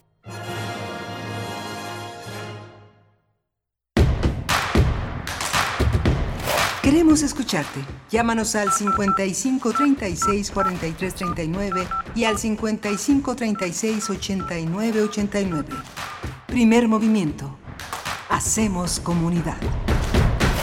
Muy buenos días, ya son las 8 de la mañana con 4 minutos. Hoy es jueves 12 de enero del 2023. Estamos con ustedes desde las 7 de la mañana y en este momento nos enlazamos también con Radio Nicolaita en el 104.3 de la frecuencia modulada en Morelia. Un saludo a todos ustedes, a la Universidad Michoacana de San Nicolás de Hidalgo, a quienes están desde muy temprano por el 96.1 en la FM, el 860 de amplitud modulada en Ciudad de México. Se encuentra Rodrigo Aguilar esta mañana en la producción ejecutiva en la cabina de Radio UNAM en la Colonia del Valle, Violeta Berber en la asistencia de producción, Arturo González frente a la consola en los controles técnicos, Tamara Quiroz en redes sociales y Miguel Ángel Quemain en la conducción. Miguel Ángel, eh, un gusto estar contigo. Buenos días. Hola Berenice, buenos días, buenos días a todos los que permanecen y que se integran ahora a esta hora, a esta segunda hora de primer movimiento.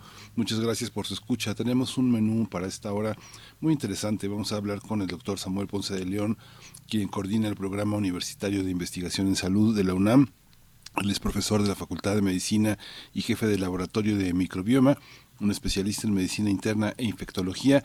Vamos a hablar del programa universitario de investigación sobre riesgos epidemiológicos y emergentes, conocido ahora como PUIRE, eh, una, una visión que en la, en, la, en la palabra de Samuel Ponce de León cobra un sentido muy importante para la universidad y para América Latina.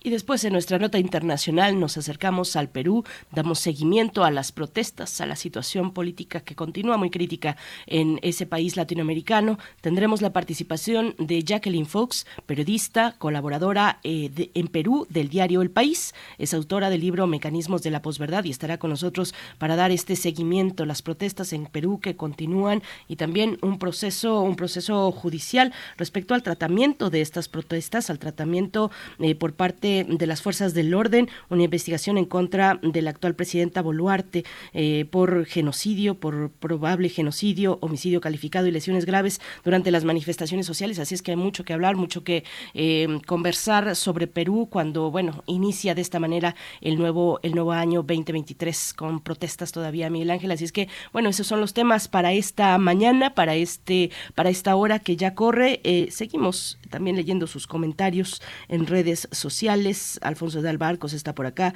Xochitl Arellano también. Muchas gracias, por cierto, a todos quienes han enviado sus buenos deseos para la recuperación de esta locutora. Eh, están surtiendo efecto, un buen efecto. Así es que muchas gracias por ello. Los he leído a todos. Está por acá Ecuayotl, está también en redes sociales. Flechador del Sol, Oscar Ángel AS. A todos ustedes saludos y estamos, nos mantenemos atentos a sus comentarios en redes. Miguel Ángel, nos vamos con la nota nacional. Vamos. Primer movimiento. Hacemos comunidad en la sana distancia. Nota nacional. Nuestra Casa de Estudios creó el Programa Universitario de Investigación sobre Riesgos Epidemiológicos y Emergentes, PUIRE, en sustitución del Programa Universitario de Investigación en Salud, uh, por lo que hará frente a una nueva realidad epidemiológica que se vive en el mundo a raíz de la pandemia de COVID-19. Cabe señalar que entre los principales eh, objetivos del PUIRE están vigilar eventos epidemiológicos significativos para su alerta y análisis tempranos, realizar análisis permanentes de los riesgos en evolución, así como establecer alianzas para implementar respuestas tempranamente. Otra de sus metas es difundir la importancia de la prevención y los estudios anticipatorios y coordinar las actividades universitarias para obtener una respuesta temprana en circunstancias de riesgo epidémico. Por tanto, el PUIRE abordará los riesgos para la salud fundamentalmente biológicos, es decir, epidemias, pandemias y enfermedades emergentes y reemergentes.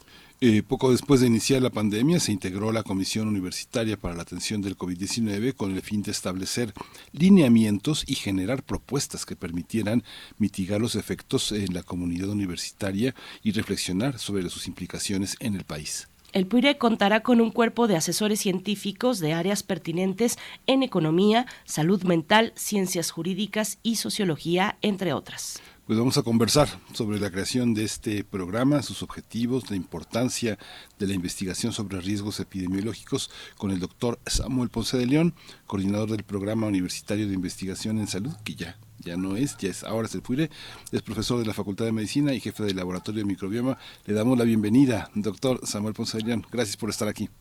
¿Qué tal? Muy buenos días, mucho gusto en saludarles al Gracias. auditorio también. Gracias, doctor Samuel Ponce de, Le de, León. Bienvenido. Feliz año, feliz año para, para usted. Y bueno, con esta buena noticia, con esta noticia, un cambio muy importante, muy significativo. Y le pediría antes que nos comparta una reflexión en lo general, eh, pues sobre la, la visión que nos ha traído la pandemia de COVID-19 acerca de la epidemiología. Doctor, como marco de reflexión para, para iniciar esta charla.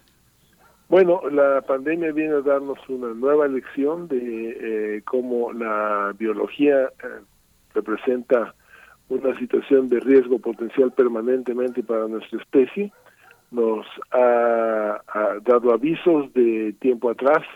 Eh, el evento más grave que había ocurrido de este tipo, yo diría que prácticamente de cualquier otro, dado el número de muertes, fue la pandemia de 1918-19. A partir de ahí se fueron siguiendo una serie de epidemias que se identificaban y a partir de, yo diría, finales del siglo pasado, el número de epidemias y de pandemias empieza a incrementar y esto evidentemente representa un riesgo potencial para todos los países, para el mundo en general y conviene tener un seguimiento y un análisis del panorama de estas situaciones. Como eh, eh, hay una parte eh, sumamente práctica también de la del tratamiento epidemiológico que ahora el programa adopta o una, una de las uno de los propósitos es que sean escuchados los científicos y poder influir en las decisiones que han sido tan polémicas para la comunidad latinoamericana y mexicana en los programas de salud, doctor. Sí, claro, bueno, de alguna manera se establecerán uh, los vínculos necesarios para que los diferentes grupos de, investigadores y de académicos eh, eh, tengan eh, la posibilidad de tener eh, una convergencia y establecer programas eh, eficientes, efectivos en cualquiera de los temas que ellos eh, trabajen, desde temas sociales hasta desarrollo de vacunas, métodos de diagnóstico o vigilancia propiamente. Eh, el objetivo será que efectivamente se planteen y se den los ah, avisos o eh, que sean necesarios en un momento quizás eh, más oportuno. Doctor, entonces llega el PUIRE, el Programa Universitario de Investigación sobre Riesgos Epidemiológicos y Emergentes, en sustitución, entiendo entonces, del, del PUIS, del PUIS de la UNAM, que es el Programa Universitario de Investigación en Salud. ¿Qué cambia sustancialmente, doctor? ¿Qué es lo que vamos a eh, poder eh, pues observar ahora con la llegada del PUIRE? Bueno, desde luego las actividades que el PUIS ha venido desarrollando hasta ahora se van a mantener eh, de la misma manera y lo que abriremos es un, eh, una nueva un- una nueva área que tendrá que lidiar con los temas de eh, las eh, eh, situaciones epidemiológicas emergentes o, endémicas que representen alguna situación complicada. Entonces, básicamente trataremos de desarrollar capacidades en una forma de vigilancia, ah, desde luego no, no activa, sino una vigilancia ah, observacional para saber en dónde estamos eh, eh, en el mundo en general y básicamente en nuestra región y nuestro país, cuáles son los temas relevantes. Un ejemplo es eh, cólera en Haití, se ha mantenido contenido ahí, hay que estarlo vigilando. Dengue, como viene eh, presentándose eh, a lo largo de eh, Latinoamérica, sus cifras son eh, actualmente eh, muy importantes. Ha habido un incremento del número de casos de dengue. Veremos cómo sigue comportándose en México. Y, y así podríamos ir enumerando una serie de situaciones que están evolucionando y en las que hay que mantener una vigilancia y, en caso necesario, una advertencia, elaborar una advertencia.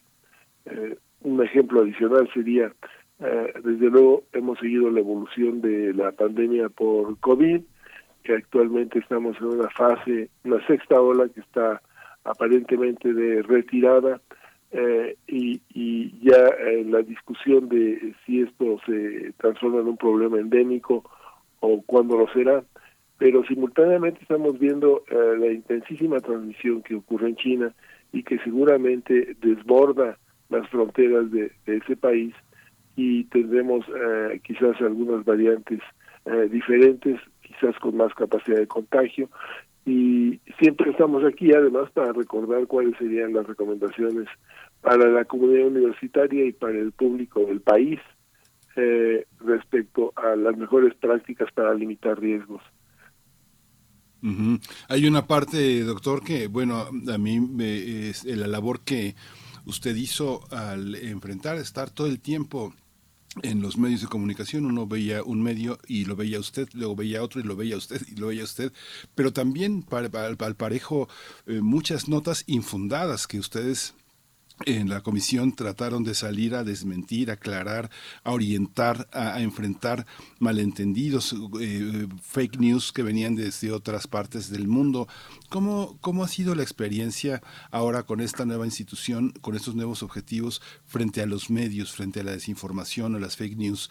Este, se requiere un ejército. Ustedes fueron un ejército para, para enfrentar toda esta ola de desinformación. ¿Cómo es la relación con los medios? ¿Hay que construir medios propios para enfrentar la epidemiología? Bueno, eh, no, no pienso yo que tengamos que construir medios propios. Desde luego la universidad tiene una inmensa capacidad en esta área que participó de la manera más intensa, más amplia y más efectiva junto con la comisión. Eh, debo decir que la comisión está constituida por un número grande de académicos y de investigadores que fueron los que realizaron la labor, eh, además de otros muchos eh, participantes universitarios y otros académicos de otros hospitales. Desde luego, el tema fue eh, interesante y muy intenso, agravado por la polarización política no solo en nuestro país, sino en general, prácticamente en todo el mundo, lo que sí creó condiciones muy desafortunadas para ah, que la gente pudiera tener información correcta en el momento oportuno.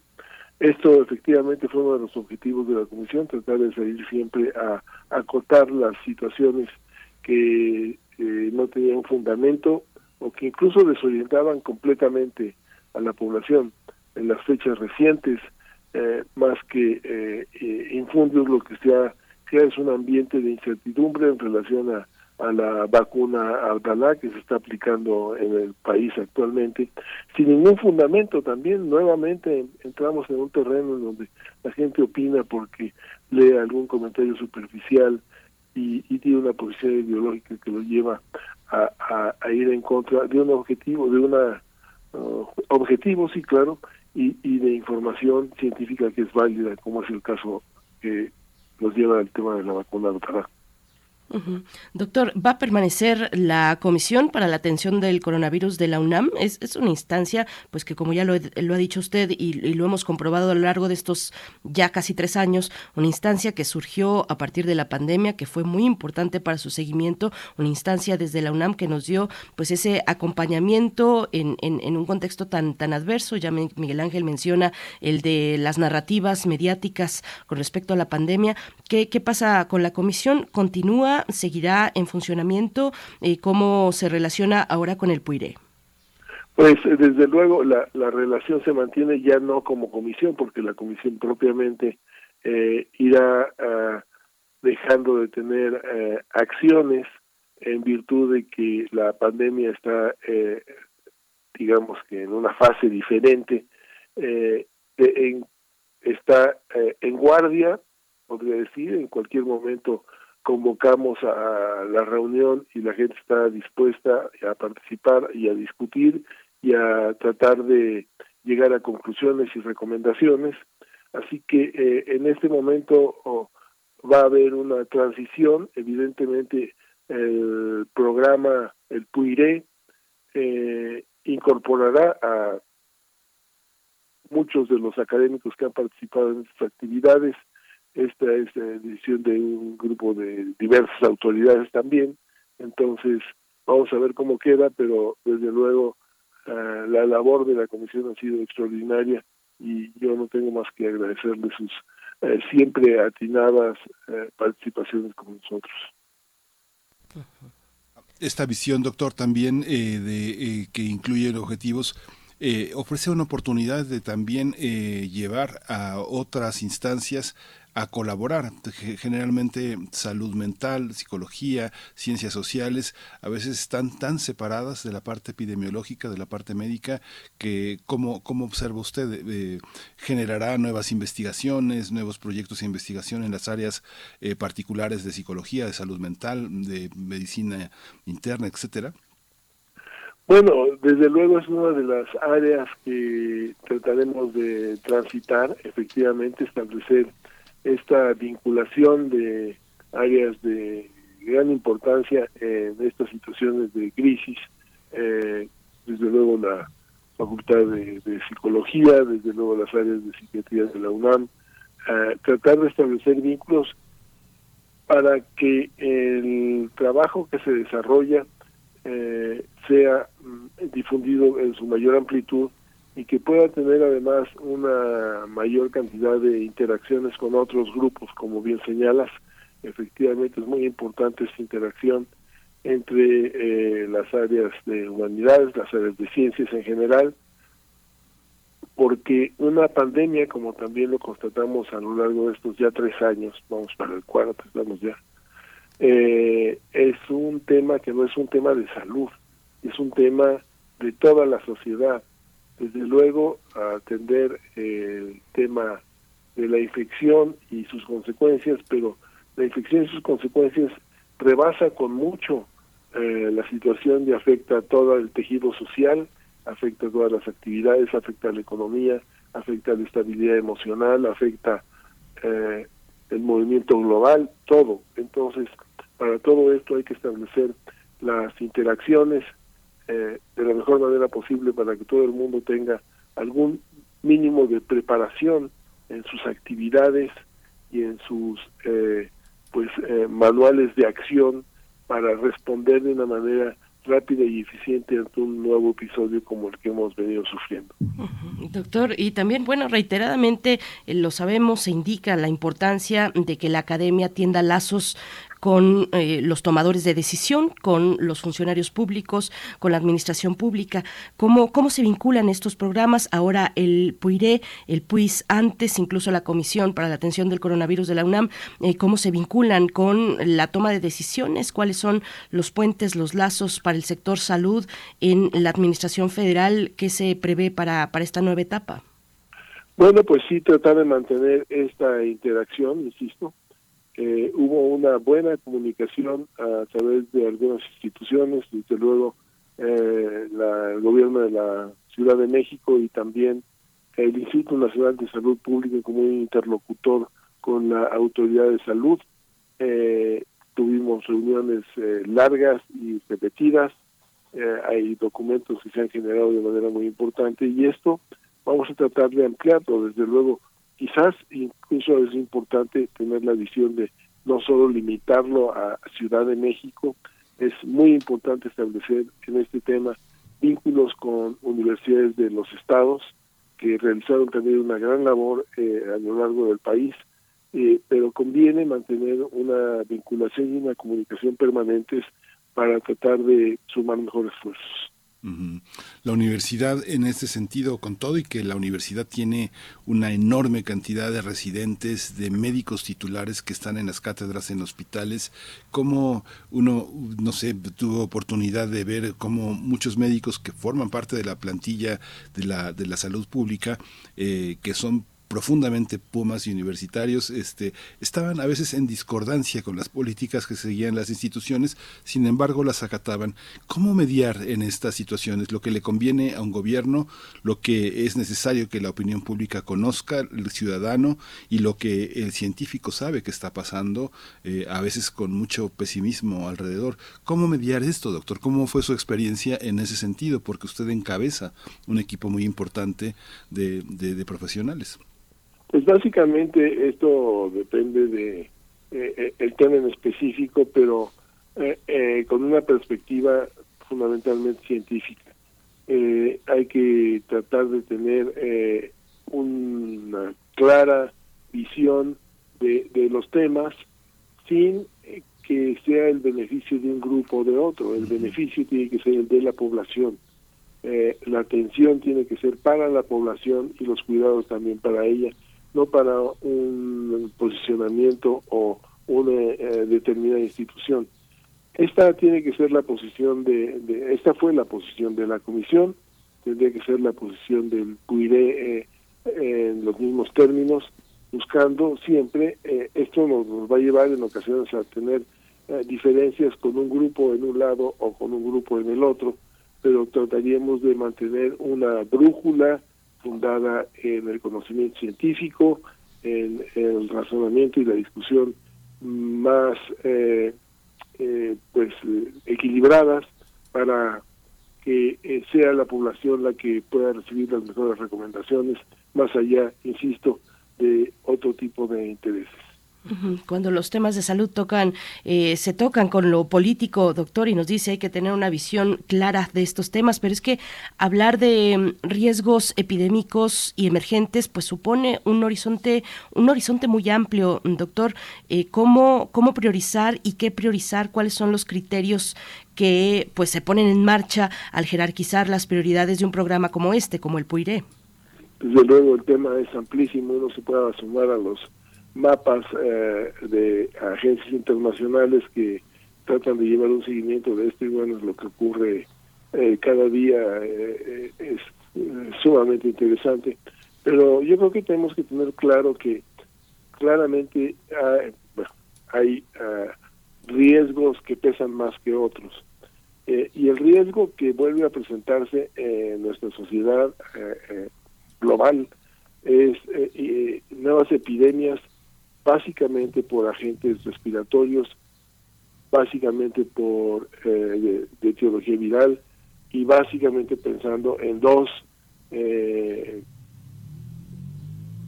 virus. Uno es influenza y el otro hoy es coronavirus. Entonces tenemos, eh, eso es, eh, digamos que, eh, la preocupación de atención eh, mayor. A partir de ahí hay otro tipo de situaciones, desde la ocurrencia de rubiola en alguna escuela eh, de, de la universidad, hasta la presencia de epidemias como el eh, MPOX o eh, otras situaciones eh, particulares, pero eh, uno en función de los impactos que puede tener cada una de las situaciones tendrá que derivar su atención en mayor o menor grado hacia esta escala de riesgos. Pues doctor, pues le agradecemos muchísimo toda esta, todo, todo este enfoque. ¿Cuáles van a ser las actividades principales a las que podemos sumarnos, que vamos a seguir? ¿Cómo, cómo, cómo pinta 2023 para este programa? ¿Cuál es lo que hay que destacar, poner atención, seguir, apoyar? Bueno, desde luego, lo primero es eh, esta fase que estamos viviendo actualmente de una sexta ola que eh, sigue manteniendo una tasa alta, decayendo de, de contagios y que se hace necesario que por lo menos a lo largo de todo enero mantengamos nuestras eh, precauciones de manera muy eh, responsable. Todos los que tengan pendiente la vacunación se tiene que hacer y, y, y los temas fundamentales de aparte de esto tendrán que ser eh, mantener la vigilancia de los riesgos que puedan venir ocurriendo y, y avisarlo continuamente con la población. El tema seguramente eh, en dos, tres años eh, la perspectiva eh, en una visión hacia atrás va a ser eh, completamente diferente a lo que estamos eh, viviendo hoy. De hecho, ya es diferente a lo que vivíamos hace un año, si ustedes lo recuerdan, esta sensación de inquietud, de temor, de preocupación o de apego a las recomendaciones. Entonces, básicamente, eh, tratar de mantener y explicar esto a la población, que es necesario ir reflexionando continuamente sobre los riesgos que podemos ir eh, enfrentando eh, y básicamente, desde luego, en esta posibilidad de tener transmisiones de una gran trascendencia en el número de casos. Doctor, antes de, de, despedirle, sí me gustaría que nos comentara, que nos diera un último comentario sobre, sobre las oportunidades en la formación en la especialización de jóvenes estudiantes con estos horizontes de investigación. Eh, son, son instancias como esta de la que hablamos, el PUIRE, eh, como el PUISANTES, instancias que, que tienen saldos positivos necesarios además para la sociedad, pero también con saldos en la formación de nuevos especialistas, que nos pudiera dar un poco de las expectativas o de, lo que eh, podría significar eh, avanzar en programas como este para la formación de los nuevos, mm, de los nuevos científicos y científicas. Bueno, claro, eh, estas eh, eh, vinculaciones que trataremos de ir estableciendo con diferentes áreas, institutos, facultades, otras universidades, instituciones públicas, pues eh, buscarán efectivamente que se creen programas eh, dirigidos a la vigilancia y control de este tipo de eventos. Son absolutamente necesarios, lo acabamos de ver. Eh, hay áreas del conocimiento que ya establecen este tipo de, entrenamiento, eh, pero oh, necesitamos difundirlo mucho más y ampliarlo más allá del área médica. Entonces, eh, será una labor de, de invitar, de desarrollar algunos programas, desde luego, algunos diplomados, eh, maestrías, colaborar con las diferentes facultades, institutos y sí, abrir una brecha ah, para tener una mayor disposición de oferta académica que tenga ah, como objetivo ah, el estudio de este tipo de problemas. Pues muchísimas gracias, doctor Samuel Ponce de León. Eh, nuevo, nuevo, nuevo programa, programa universitario de investigación sobre riesgos epidemiológicos y emergentes. Pues vamos a estar muy en contacto. Muchas gracias por hablar con nosotros. No, seguramente vamos a estar en contacto muy frecuentemente, siempre es un gusto y un gusto saludar a toda la comunidad universitaria y al público. Gracias, doctor. Saludos y felicidades. Gracias, doctor. Felicidades, feliz año, doctor Samuel Ponce de León. Bueno, con esta buena noticia, el PUIRE, el Programa Universitario de Investigación sobre Riesgos Epidemiológicos y Emergentes, lo vamos a tener mucho, pues muy en la mira, en el horizonte de los contenidos que tengamos, por supuesto, en este espacio de Radio UNAM. Nosotros vamos a ir con música. Eric Clapton, a cargo de la canción, un clásico, Cocaine.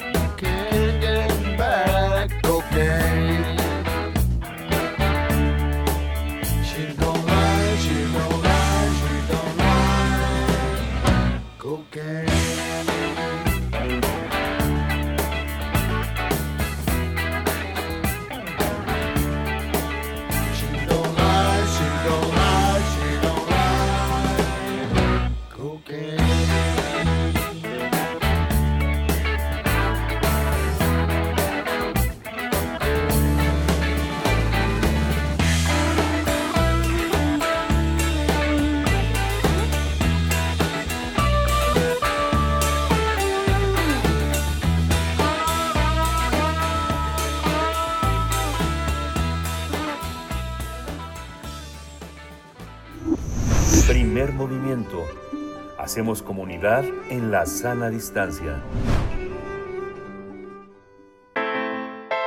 Nota Internacional.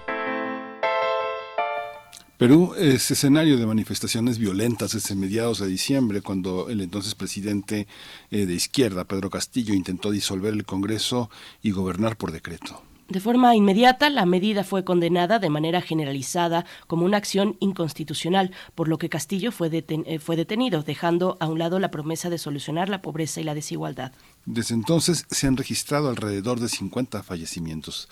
Tan solo este lunes 9 de enero la Defensoría del Pueblo del país reportó que al menos 17 civiles y un policía fallecieron en las manifestaciones. Al respecto, grupos de derechos humanos han acusado a las fuerzas de seguridad de usar armas de fuego para hacer frente a los manifestantes, así como de lanzar bombas de humo desde helicópteros. El primer ministro Alberto Otarola anunció este martes la imposición de un toque de queda en Puno, en que va a regir durante tres días entre las 8 de la noche y las 4 de la mañana. Sin embargo, el martes continuaron las protestas a fin de exigir nuevas elecciones y la liberación de Pedro Castillo. Además, los peruanos afines a Castillo exigen la renuncia de la nueva presidenta Dina Boluarte, así como el cierre del Congreso y cambios a la Constitución. Pues vamos a conversar sobre la reanudación de las protestas en Perú y está con nosotros Jacqueline Fox, periodista, colaboradora en Perú del diario El País, autora de Mecanismos de la Posverdad y una, eh, una, una periodista independiente que colabora en varios medios internacionales. Jacqueline Fox, bienvenida, buenos días. Buenos días, eh, ¿cómo están?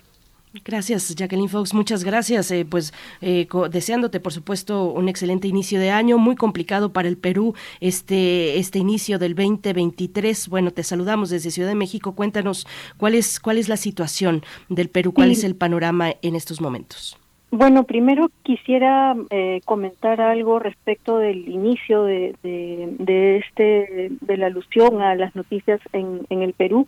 Lo que ha estado disparando eh, la policía no son bombas de humo en la represión de las protestas, sino gas lacrimógeno.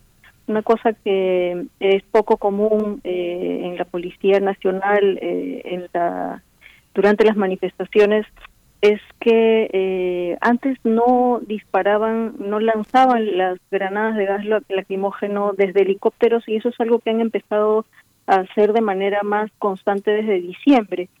Y la cifra eh, actualizada esta anoche de muertos por disparos de las fuerzas del orden, principalmente policías y en algunos pocos casos ejército también, es 40 muertos, 40 muertos desde el, eh, desde el 11 de mm, diciembre más o menos y 612 civiles heridos. Eh, eso- estas son unas cifras que corresponden a graves violaciones a los derechos humanos cometidas por la fuerza pública y no hay contrapeso de las autoridades civiles, sino que esta está siendo la manera de reprimir las protestas que tienen demandas eh, políticas muy simples desde el año desde el año pasado, ¿no? Y, y las demandas no son necesariamente vinculadas con Castillo. El- la demanda menos mencionada en estas protestas es la liberación. No son movilizaciones de izquierda, eh, son principalmente demandas para adelanto de elecciones generales, para que cierre el Congreso y ahora debido a la cantidad de muertos de este régimen, eh, piden con mucha fuerza en las manifestaciones la renuncia de Dina Boluarte.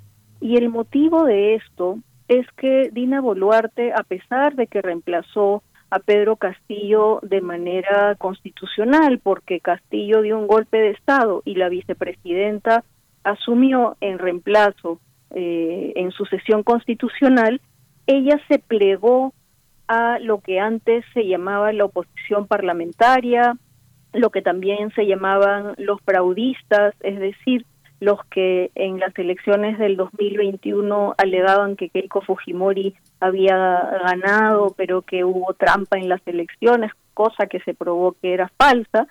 Y también Dina Boluarte, al asumir el 7 de diciembre eh, la presidencia, eh, se alió con el sector conservador, eh, derechista y ultraderechista que domina el Congreso desde 2016. Entonces, quienes eh, quienes están en las manifestaciones pidiendo eh, elecciones generales, principalmente eh, están pidiendo que no gobierne un Congreso totalmente deslegitimado desde 2021. ¿no? No, no son necesariamente manifestaciones a favor de Castillo. Eso me parece bien importante comprender. Sí, justamente hay una hay algo que va más allá y que también le da una enorme nobleza al movimiento de una sociedad que ha crecido preocupada por su destino. Esta, ¿Qué sectores son los que tienen la, la mayor posibilidad de manifestarse y de crear esta, este lazo entre ciudadanos que se sienten fortalecidos juntos, eh, Jacqueline?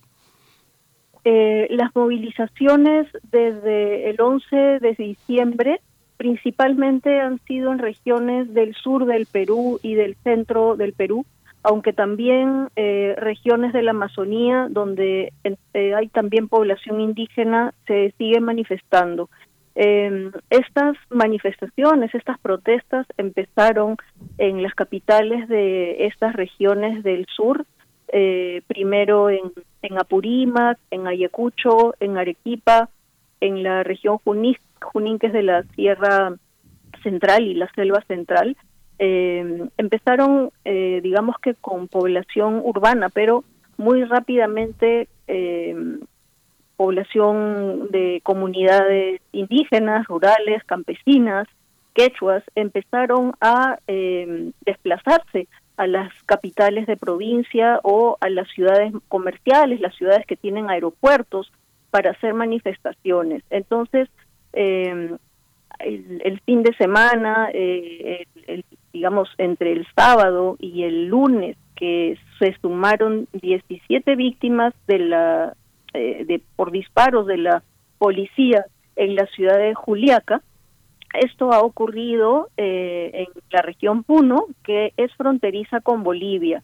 Es una región principalmente de población aymara, que en muchas otras ocasiones eh, ha tenido el mismo tipo de protestas ciudadanas, rurales, de un modo de ver la sociedad totalmente diferente al de la capital, ¿no? Son, son poblaciones que tienen como principios más importantes la defensa de los ríos, la defensa de las aguas, la defensa de la tierra, y mm, lo que están viendo desde que mm, Boluarte asumió la presidencia es que el tipo de gobierno que están realizando es contrario al modo de ver que mm, ellos esperaban cuando un profesor rural asumió la presidencia. Entonces, no es, eh, digamos, ellos están saliendo a, pedir eh, este, este cambio de eh, quienes están a la cabeza eh, del, país, quienes están liderando el país en este momento, porque están gobernando básicamente con la pistola en la mano, ¿no? Eh, y solamente cuando el número de muertos ha crecido a treinta y tantos, ya los eh, los colegios profesionales, las ONGs, las embajadas ya están empezando por fin esta semana a hacer pronunciamientos públicos pidiendo que cese eh, el uso desproporcionado de la fuerza por parte de la policía y el ejército, de lo cual son responsables políticos Boluarte y su gabinete. Eh, Jacqueline, ¿cuáles, eh, bueno, antes, antes de las eh, posibles consecuencias que se prevén para Boluarte, ah, entiendo que hay una investigación judicial abierta eh, respecto al manejo de la fuerza pública para contener estas manifestaciones, pero antes de ello preguntarte, por supuesto, dónde permanecen, si es que permanecen toques de queda aún en algunas ciudades, cuál es también la, la dinámica, digamos, en las vías de comunicación, en carreteras, si se ha visto eh, afectado el suministro de, de, de insumos, cuéntanos de, de esa parte que afecta directamente a la población. Sí, aún hay toque de queda en la región Puno, que es donde se produjeron estos hechos terribles el, lunes con 17 víctimas de las fuerzas del orden en un solo día. Eh, este, eh, esa medida debe terminar, me parece que mañana o el sábado, pero el Perú sigue en estado de emergencia. Desde mediados de diciembre el gobierno decretó estado de emergencia nacional y hasta el 15 de, enero nos mantenemos en esa situación. Y ello implica que eh, la policía eh, es ayudada por las fuerzas armadas en la en el restablecimiento del orden. Eh, eso implica también la suspensión de algunos derechos eh, y libertades de, de, tránsito, de reunión, etcétera, que son el pretexto para que la policía haga detenciones arbitrarias, para que golpee a las personas, para que les siembre evidencias, para luego eh, ponerles denuncias por apología al terrorismo o por crimen organizado. Es una situación muy grave la que se está viviendo. Y respecto a cómo las manifestaciones y las protestas están eh, causando obstrucción de vías. Efectivamente, en esta semana, hoy hemos amanecido con 78 puntos en las carreteras, en los caminos, en todo el país, eh, con tránsito interrumpido en 10 regiones. De, de, esos 78 puntos, algunos tienen tránsito restringido, pero la mayoría, casi 60, tienen el tránsito interrumpido. Y respecto al, abastecimiento de, de productos, eh, el primero de, enero, eh, en un mercado aquí en Lima, yo escuchaba una conversación de una vendedora de, de verduras que a una clienta le, le, decía cuando le estaba vendiendo papas, tubérculos, le decía, eh, la otra semana todo esto ya no va a haber porque van, va a estar bloqueado todo el sur. Eso aún no ha ocurrido, eh, han subido algunos precios, eh, pero las, vías, digamos, no han obstaculizado aún con tanta gravedad en la Sierra Central, que es de donde principalmente abastecen los productos de pan llevar, eh, lo, los, las verduras, las frutas frescas a la capital. ¿no? Eh, sin embargo, en, lo, en las regiones del sur sí tienen problemas hace unos 10 días con el abastecimiento de, gas. ¿no? Lo, los balones de gas han, eh, han subido como más del doble el precio porque eh, hay esta restricción en las carreteras y no tienen un abastecimiento regular de algunos productos. Uh.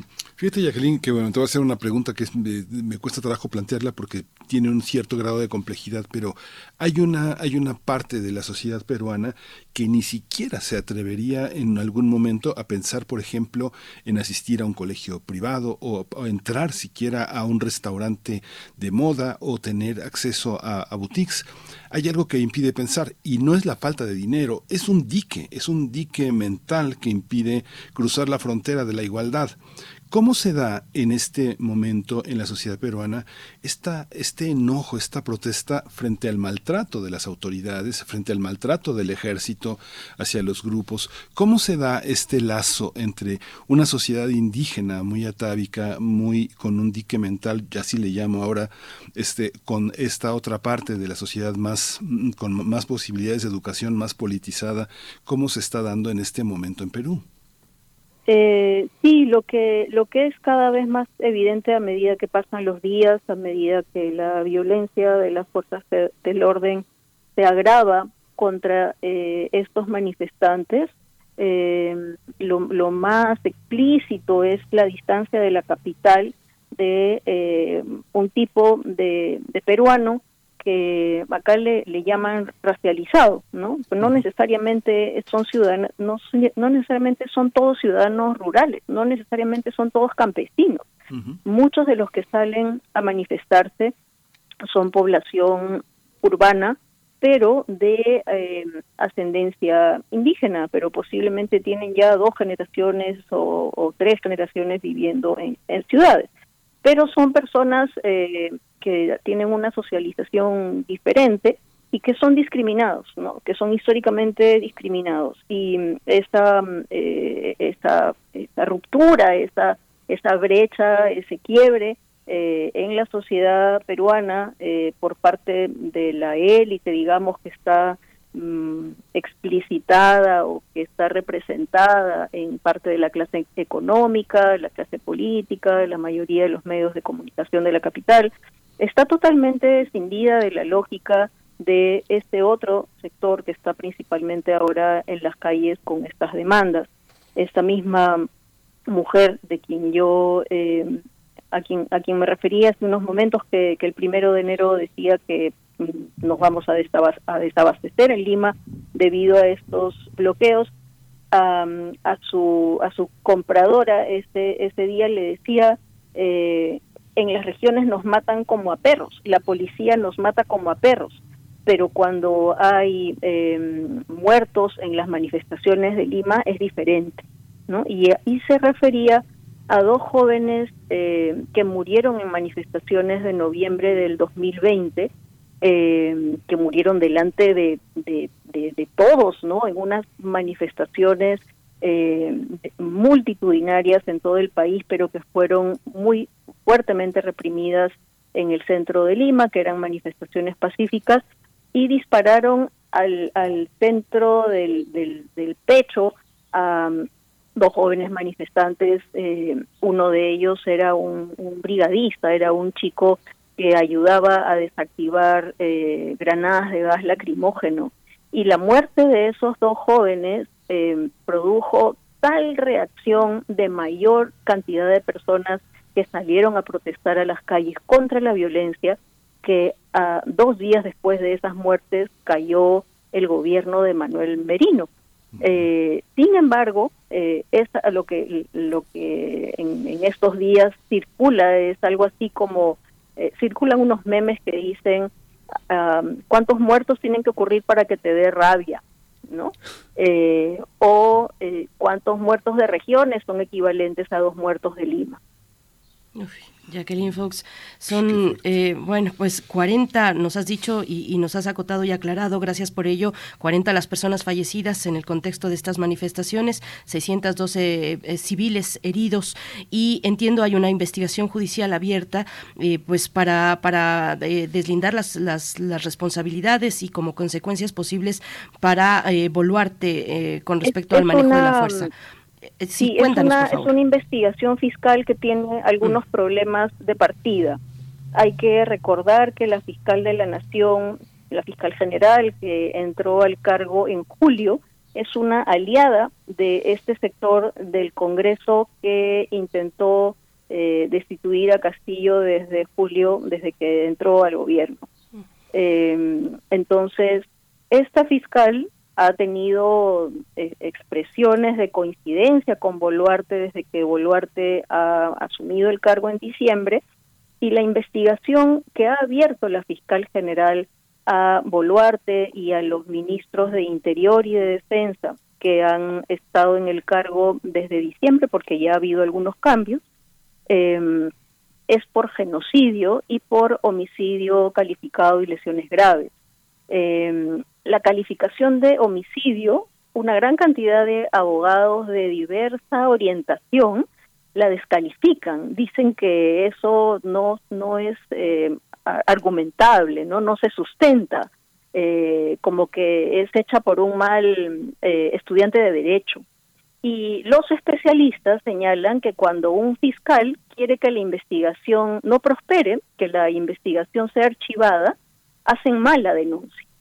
Entonces, eh, es como una denuncia fiscal, eh, eh, perdón, como una investigación fiscal abierta con trampa, destinada posiblemente a ser archivada. Uh.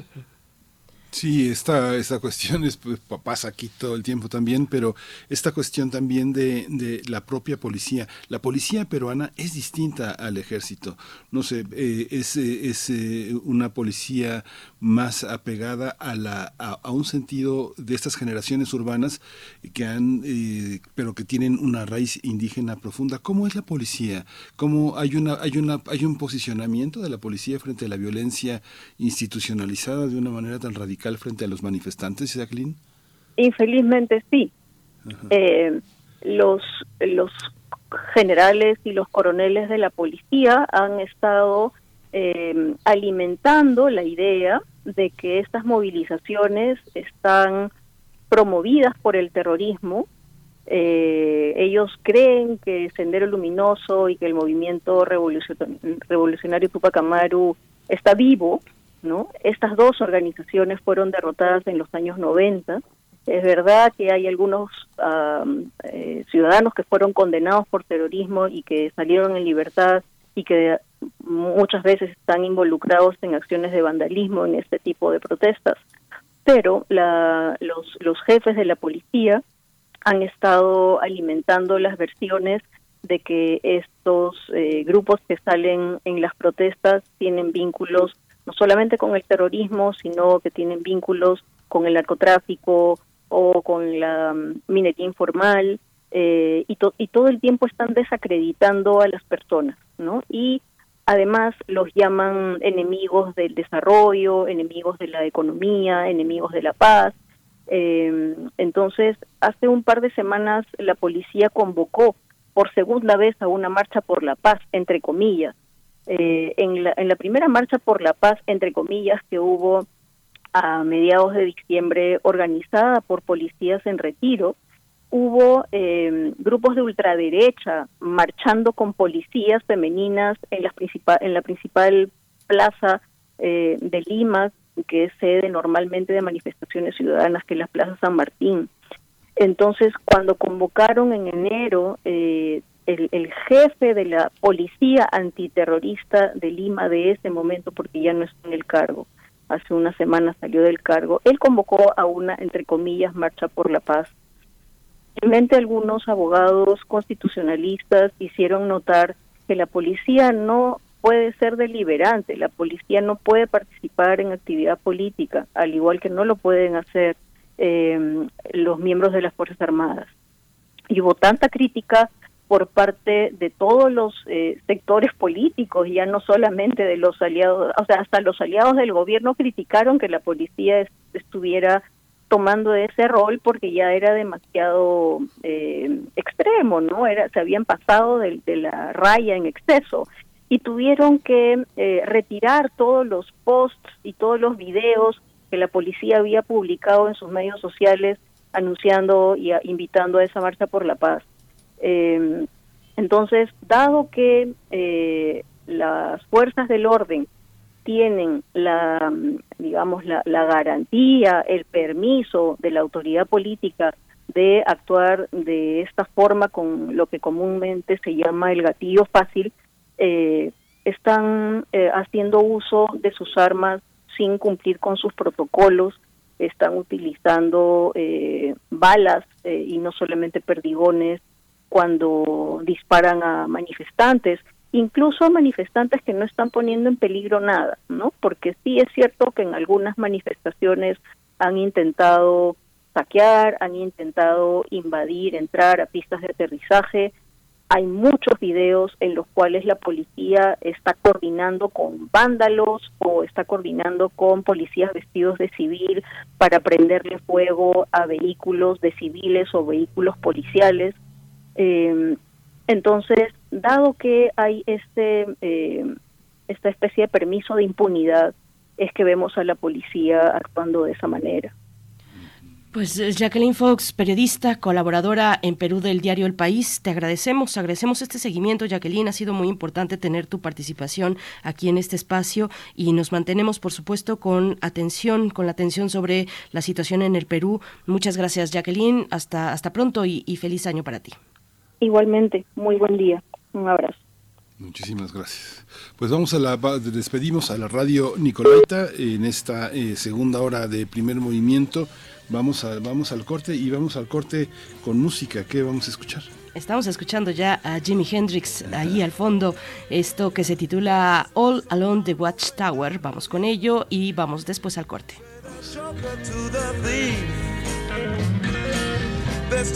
Confusion. I can't get no relief. Businessman there, drink my wine. Plowman,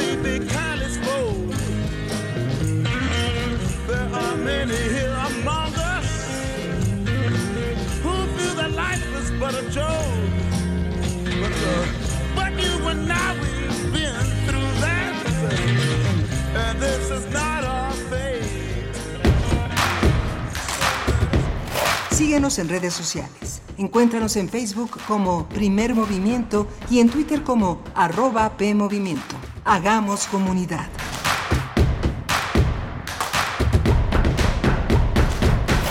Hipócrates 2.0 Mantenerse informado es parte importante de la vida. Información nos da la oportunidad de tomar las mejores decisiones, principalmente para la salud. Soy Mauricio Rodríguez, conductor de Hipócrates 2.0 donde cada semana llevamos para ti los mejores contenidos y especialistas en materia de salud. Escúchanos. Hipócrates 2.0. Martes a las 18 horas por Radio UNAM. Experiencia sonora. Ay, no, comadre, ya no entiendo nada. Cada día todo más caro. Yo sí entiendo, estamos muy mal. Todo está carísimo. Además, ya no se encuentra lo mismo que antes. En México, vivimos una crisis alimentaria. La inflación y la falta de seguridad han generado carestía de alimentos y precios altísimos. En el PRD proponemos un plan de emergencia alimentaria que garantice el acceso a los alimentos a precios justos. PRD. ¿Qué buscabas, Linda? ¿Te puedo refrescar? No, tiene mucha azúcar que causa obesidad y diabetes. Los alimentos saludables te damos vitaminas y minerales para fortalecer tu cuerpo. Estamos al 2 por 1 Yo y galletas sabor chocolate. Uy, está lleno de calorías. Que se convierten en grasa, que provoca obesidad y hasta cáncer. Yo me quedo con ustedes. Con tanto sello, hace daño. Checa el etiquetado y elige alimentos saludables. Secretaría de Gobernación. Gobierno de México. Vamos a tomar las ondas con la misma energía con que tomamos las calles. Vamos a desmontar los armarios. Vamos a deconstruir el patriarcado. Y sí, lo vamos a tumbar. Violeta y oro. Todas las voces. Todos los domingos A las 11 de la mañana. por el 96.1 de FM y radio.unam.mx. Radio UNAM.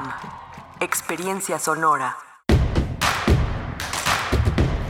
Encuentra la música de primer movimiento día a día en el Spotify de Radio UNAM y agréganos a tus favoritos.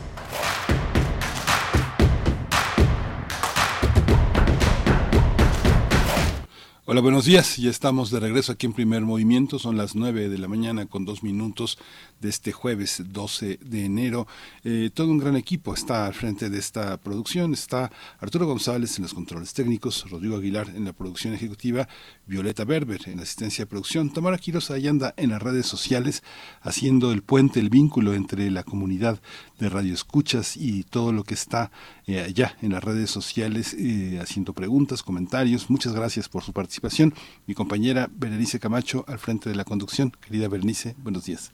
Un placer estar contigo, Miguel Ángel Quemain. Muy buenos días a la audiencia, a quienes continúan aquí en sintonía con Radio UNAM. Y pues bueno, en estos días, días de mucha expectativa, y no es para menos, Miguel Ángel, respecto a lo que resolverían las autoridades de la UNAM, específicamente la FES, la Facultad de Estudios Superiores Aragón, con el caso, ahora sí lo podemos decir, el caso de plagio de la entonces eh, estudiante de Derecho Yasmín Esquivel, hoy ministra de la Suprema Corte de Justicia de la Nación.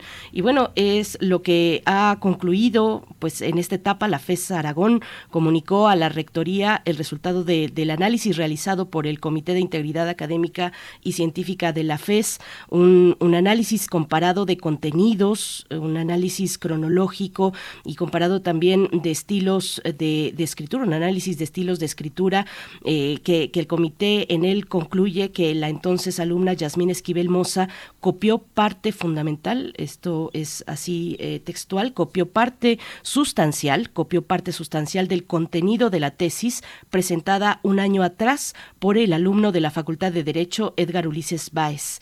De acuerdo a la in- interpretación solicitada a la oficina de la Abogacía General, se desprende que la normatividad universitaria carece de los mecanismos para invalidar un título expedido por la UNAM, aun y cuando el plagio de la tesis esté documentado como es este caso. Así es que bueno, ahí está la resolución del Comité de la FES Aragón, del Comité de Integridad Académica y Científica de la FES Aragón, que será enviado a la SEP, a la Secretaría de Educación Pública para los fines que haya lugar.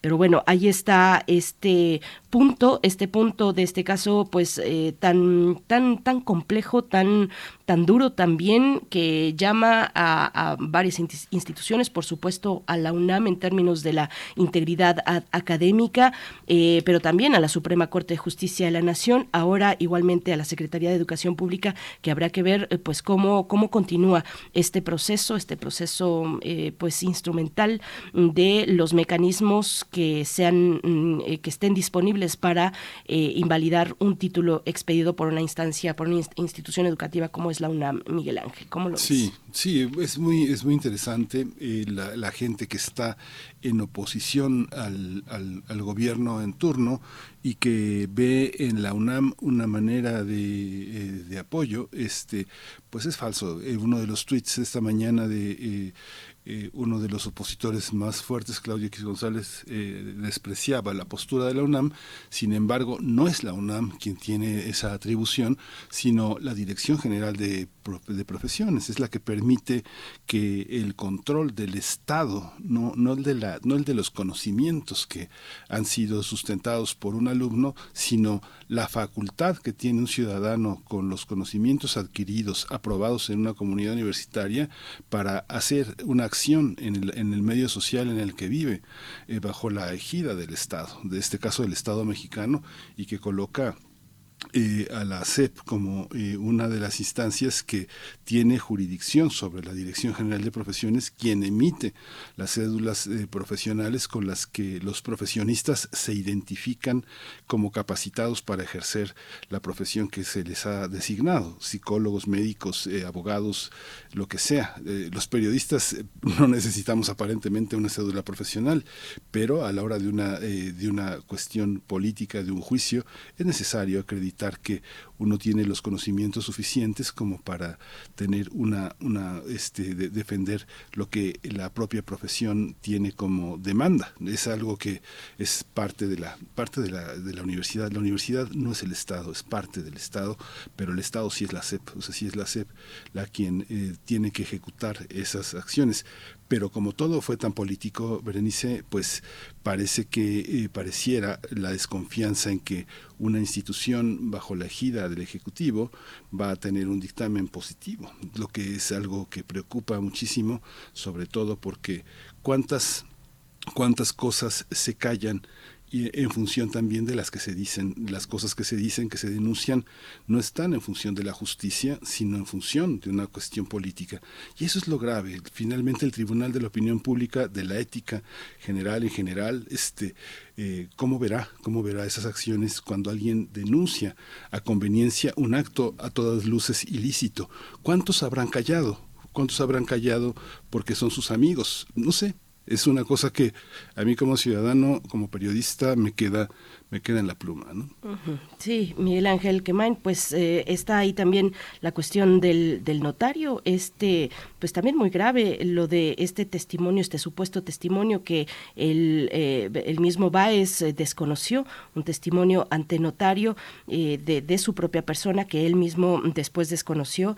pues bueno, hay elementos ahí que en un caso tan delicado donde el proceso por parte de las instituciones involucradas, pues eh, debe ser eh, para actuar con absoluta responsabilidad, con mucho cuidado, sin prisa, sin dejarse presionar, lo cual es difícil, pero sin dejarse presionar por, eh, por la opinión pública, por las cuestiones mediáticas que en estos tiempos pues se dan a la orden mm, del día.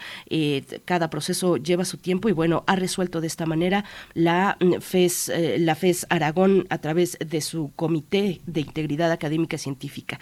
Pues bueno, nos deja mucha tarea, por supuesto, para la universidad para ajustar las pautas pues de revisión de los trabajos de titulación y sobre todo eh, el, el énfasis, lo hemos platicado aquí, lo platicamos aquí esta semana, el énfasis en la prevención para evitar este tipo de casos que tal vez actualmente con las nuevas tecnologías pues existan y de hecho existen más herramientas disponibles y a la mano para poder hacer estas revisiones mm, distinto al panorama que se eh, que se planteaba en los años 80 cuando tuvo lugar este plagio que ahora sí lo podemos decir ya con todos los elementos que nos ha dado la FES Aragón. Un caso de plagio de la entonces estudiante de derecho Yasmín Esquivel hoy ministra todavía ministra de la Suprema Corte de Justicia de la Nación Miguel Ángel. Sí y no fue sola no fue sola, ¿no? Hay todo un contexto que permitió ese, ese, tema, la falta de probidad, la falta de cuidado, la falta de, este, de, atención sobre los trabajos de los titulados.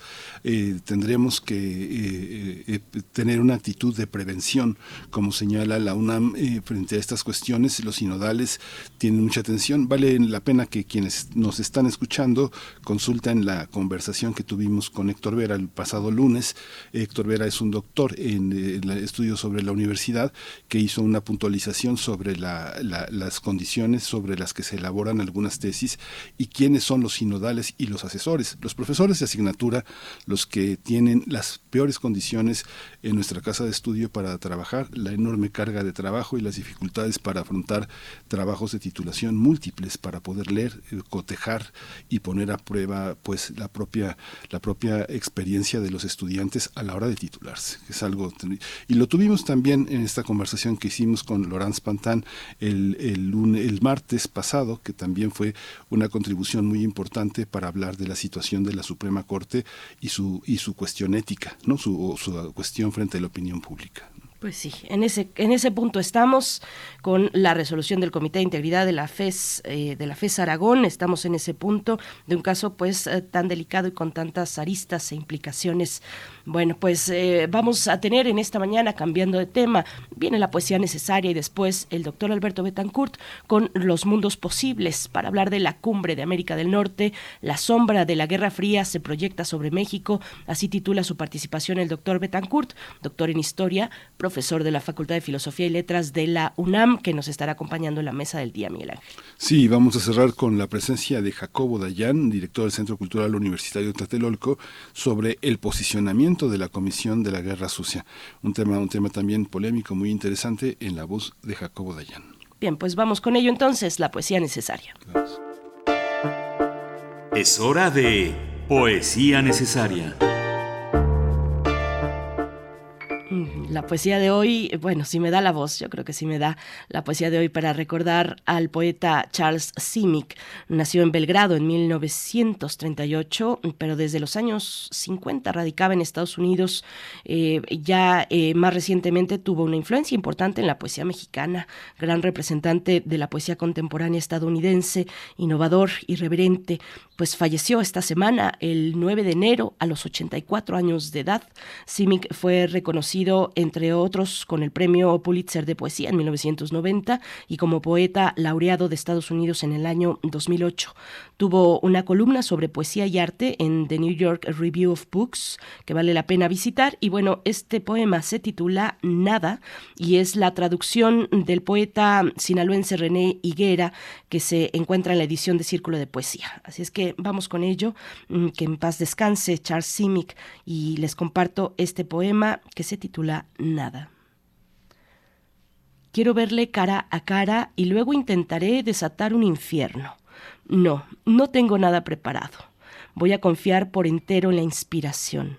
Además, en mis ancestros que justo ahora comienzan a reír a carcajadas. Con toda probabilidad voy a hacerle al tonto. Me alejaré sonriendo estúpidamente, encenderé un cigarro con manos temblorosas. Preguntaré sobre el clima sobre aquella nube que se asemeja un morral de medicinas flotando tan quieto en el cielo sin viento.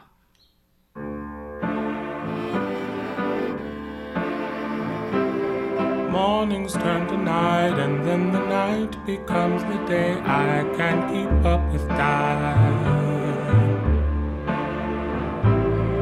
I keep losing still, keep hoping for that when a new can change my mind.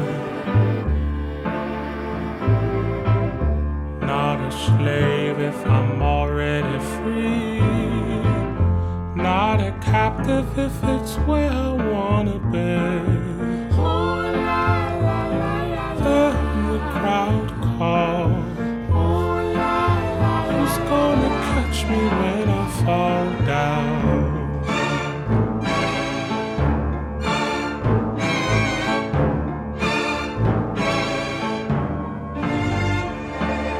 strolling down these halls of rolling dice and waterfalls. I can't help but smile. troubled fortunes' lives and shambles underneath the flashing lights. Gonna stay while. Said what I said, it don't matter to me. Can't be a slave if I'm already free. Can't be a captive if it's where I wanna be. Then the crowd call. Who's gonna catch me when I fall down?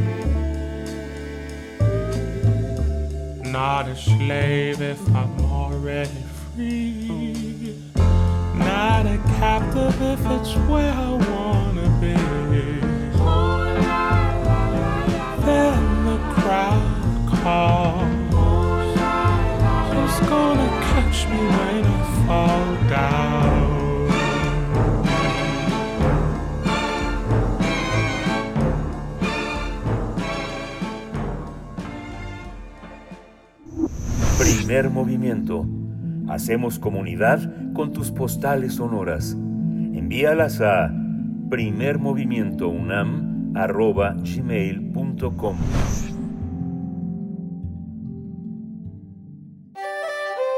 Mundos posibles. Con mucho gusto damos la bienvenida al doctor Alberto Betancourt esta mañana para hablar en los mundos posibles sobre la décima cumbre de América del Norte, que titula de esta manera La sombra de la Guerra Fría se proyecta sobre México. Alberto Betancourt, deseándote un excelente inicio de año. Buenos días, bienvenido a Primer Movimiento. ¿Cómo estás? Berenice, Miguel Ángel, amigos de la comunidad universitaria que nos escuchan y hacen comunidad con nosotros. Qué gusto estar nuevamente juntos. Espero que todos hayan pasado una feliz Navidad y que todos tengamos un muy creativo y muy combativo año nuevo. Qué, qué gusto volver a estar en primer movimiento. Igualmente, Alberto, felicidades, buen día. Muchas gracias, buenos días. Pues quisiera yo proponerles que el día de hoy hagamos un compás eh, reflexivo para abordar un tema que es de la mayor importancia para el futuro de nuestro país, para nuestra soberanía, para nuestra vida cotidiana y yo diría que incluso para nuestra libertad, que tiene que ver con la relación de México con Estados Unidos, eh, la reciente cumbre de América del Norte y pues también la necesidad de que nuestro país sea muy vigilante, muy creativo en la defensa de su, de su propia soberanía y también que tengamos una sociedad civil que asuma la responsabilidad de, de tener un pensamiento eh, crítico que nos permita como ciudadanos pues exigir un, un cierto rumbo. No sé qué les parezca, Berenice Miguel Ángel, si quieren le podríamos entrar a este tema. Por supuesto que sí. Alberto Betancourt, adelante, por favor. Sí, muchas gracias. Pues bueno, lo primero que yo quisiera decir es que desde mi punto de vista es muy importante que nosotros mantengamos claro que México y Estados Unidos son dos países diferentes, con una historia distinta, con un lugar diferente en el sistema económico mundial, con principios y valores establecidos en sus respectivas constituciones que son diferentes y con muy eh, diferenciadas tradiciones diplomáticas. Lo que estoy diciendo, pues casi parecería una perogrullada, pero lamentablemente pues existe una fuerte tendencia a plantear la posibilidad de una integración económica con Estados Unidos y pues una integración que, que, en esos términos también implica una fusión, un apelmazamiento de las funciones, no solamente en el ámbito económico, sino también en términos, en otras esferas, digamos, no solo en la economía, también en la política, en la seguridad, en la vida social. Y lo primero que yo quisiera decir es que pues Estados Unidos es un país que detenta actualmente la hegemonía mundial, que está luchando encarnecidamente por conservar esa posición y que ha relanzado lo que con toda propiedad podemos llamar una nueva guerra fría y de hecho pues acaba de aprobar un presupuesto de 860 mil millones de dólares para su gasto de defensa. Eso quiere decir, por ejemplo, que la economía estadounidense pues está en muy buena medida basada en el desarrollo de un muy robusto complejo militar industrial que pues requiere de cadenas productivas muy complejas que incluyen desde la producción de ciertas materias primas, componentes para su armamento, etcétera. Y por poner un ejemplo respecto a los peligros de abordar o de utilizar el concepto de integración económica, que desafortunadamente está ganando mucho terreno en el gobierno mexicano, en amplios sectores de la sociedad y en los medios de comunicación al pensar en nuestra relación con Estados Unidos. Si nosotros pensamos en una integración económica en una relación tan asimétrica, en la que Estados Unidos sin duda tiene el peso dominante, pues eso significa que México corre el riesgo, como ya está ocurriendo, pero de, algo que se intensificaría, de convertir su territorio en un espacio en el que se instalen maquiladoras, industrias extranjeras, principalmente norteamericanas, que están fabricando componentes para el complejo militar industrial de los Estados Unidos. En ese sentido, pues una primera idea que yo quiero mencionar aquí, pues es justamente esta idea de que no considero que el mejor camino que puede seguir nuestro país sea el de la integración económica con Estados Unidos, lo cual no quiere decir desde luego que eso que eso implique el, el no seguir ese camino no significa que nosotros renunciemos a tener una buena relación cordial de cooperación, de prosperidad económica, de negocios con ese país, pero no en el sentido de una integración. Quisiera yo, por ejemplo, plantear pues algunas de las actividades que realizó el presidente Joe Biden en vísperas de su visita a nuestro país para asistir a la reunión bilateral y la cumbre de América del Norte, por ejemplo. El día 21 de diciembre pues tuvo una reunión con Volodymyr Zelensky y la prensa norteamericana, al menos un sector, pienso por ejemplo en algunos columnistas del diario The Washington Post, plantearon muy críticamente la necesidad de que el gobierno de los Estados Unidos y particularmente su presidente abrieran la posibilidad de que Ucrania pudiera establecer una mesa de negociación para abrir una vía de solución pacífica para el conflicto con, con Rusia. Eh, el día 5 de enero, el presidente Joe Biden sostuvo una videoreunión con el canciller alemán Olaf Scholz y en ella pues acordaron enviar vehículos de transporte de, de infantería, Bradley and Marder, fabricados respectivamente en Estados Unidos y Alemania, a Ucrania y acordaron que ambos donarán baterías de cohetes Patriot que pues serán instalados en Ucrania y que sin lugar a dudas pues van a escalar la intensidad del conflicto en ese país. Y además pues acordaron también promover que el grupo de contacto para la defensa de Ucrania realice más donaciones de armas, de tal manera que pues ahí está proyectada una carrera armamentista.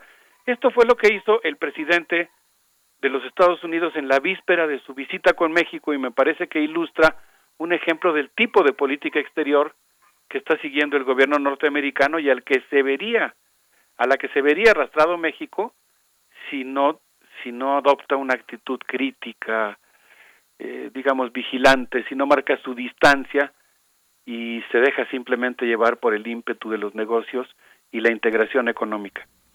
Ese mismo día, el 5 de enero del presente año, en la Casa Blanca, en la sala Roosevelt de la sede del gobierno norteamericano, a las 11.54 de la mañana, el presidente Biden señaló, quiero anunciar que México ha aceptado recibir a 30 mil migrantes por mes procedentes de Haití, Nicaragua, Venezuela y Cuba. Es una medida que en primer lugar pues me parece sumamente descortés que haya sido anunciada antes de la reunión bilateral que limita los derechos de las personas que están solicitando asilo a los Estados Unidos porque ellos tendrían acceso a una serie de beneficios y solicitan esa condición estando en territorio norteamericano, pero ahora serán expulsados a territorio mexicano. El gobierno mexicano eh, se compromete a admitirlos y en esta misma conferencia de prensa, en la víspera de su viaje a México, el presidente Joe Biden, Biden señaló que México se ha comprometido también a ampliar sus cuotas de asilo para migrantes procedentes de estos países.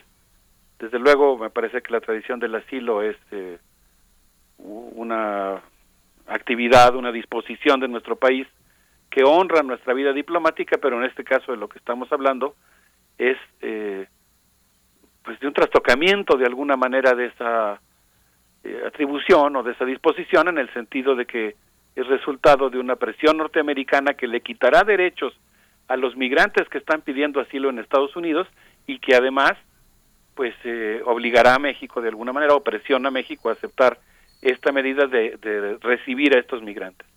Pero ocurrió algo más grave en esa conferencia de prensa en la sala Roosevelt. El presidente Biden dijo, y lo voy a citar para no cometer ningún error o darle algún sesgo, dijo literalmente, también establecimos patrullas conjuntas y fuerzas del orden con México y Guatemala que comparten información en tiempo real sobre los lugares en los que los contrabandistas y traficantes de personas utilizan para convencer a los grupos de migrantes a cruzar ilegalmente. Termino por el momento la cita y pues pongo mis propios signos de admiración personales. Aquí el presidente Biden anunció en esa conferencia de prensa que se habían establecido patrullas conjuntas y fuerzas del orden conjuntas entre México, Guatemala y los Estados Unidos. Y yo creo que este es un tema extraordinariamente delicado sobre pues el que habría que preguntarle al presidente, habría que preguntar al gobierno porque pues tiene muchísimas implicaciones. En esta declaración hecha en la sala Roosevelt, el presidente Joe Biden continuó, eh, vuelvo a citarlo, diciendo, integramos a nuestros oficiales de la patrulla fronteriza con patrullas mexicanas para detectar y allanar las operaciones de contrabando de personas. Hemos arrestado, termina la cita, hemos arrestado a siete mil traficantes de personas en los últimos seis meses. En esa misma conferencia de prensa, el presidente de los Estados Unidos dijo que las tecnologías para escaneo en la frontera han detectado veinte mil libras de fentanilo en contenedores que estaban escondidos ahí y que el principal punto de, de la agenda en su próximo viaje a México pues sería, empleó la, la expresión, asegurar la frontera eh, con México.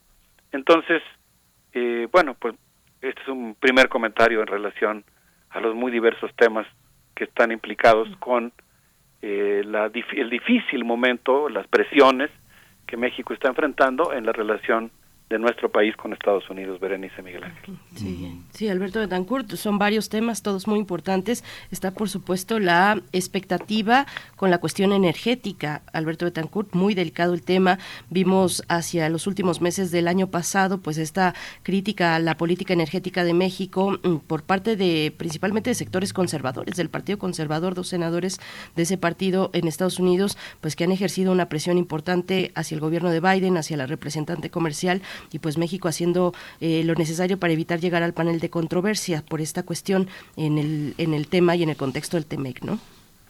Sí, e, efectivamente yo creo que es importante señalar que los acuerdos de libre comercio, como lo ha señalado Noam Chomsky en diversos escritos, pues tienden a ser fundamentalmente una suerte de acuerdos de inversión.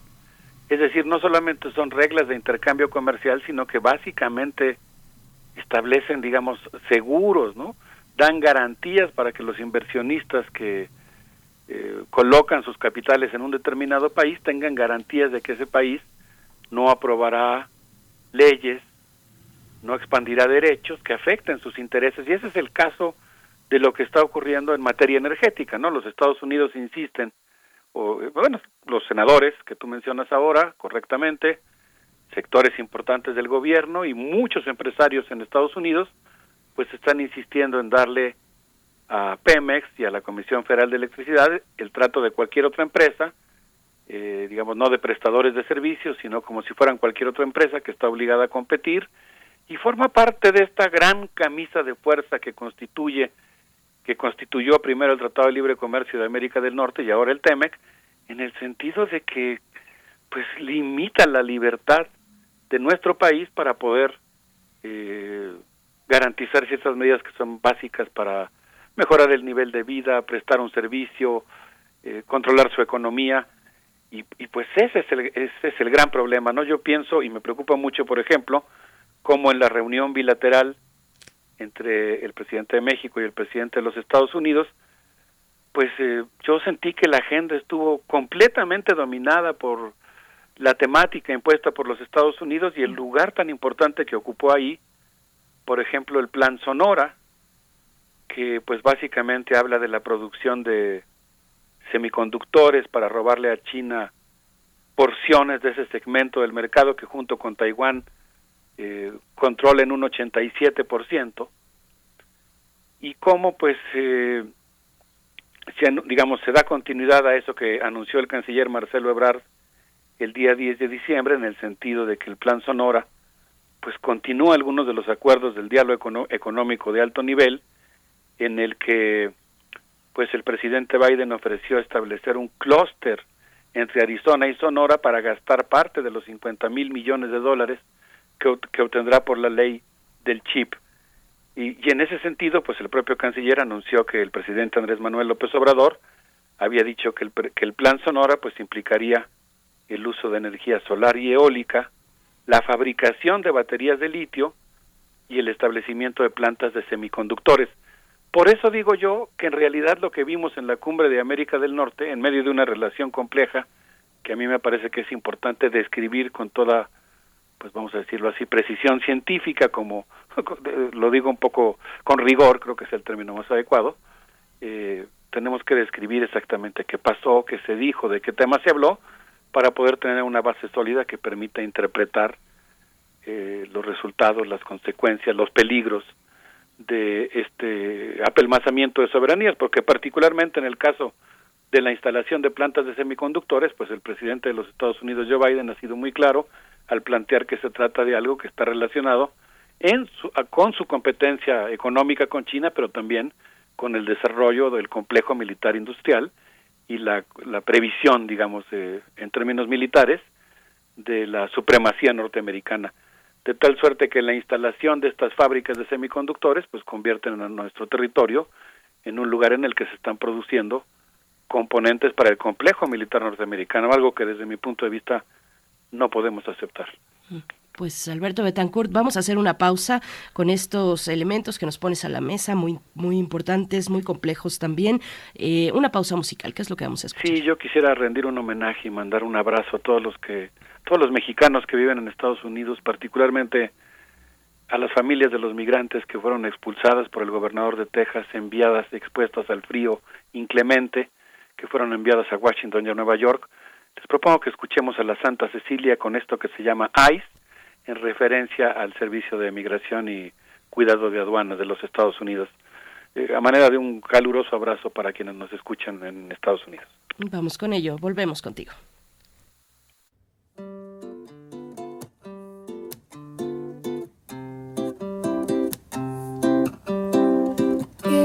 pasando el trapo sobre la mesa y está cuidando que todo brille como una perla.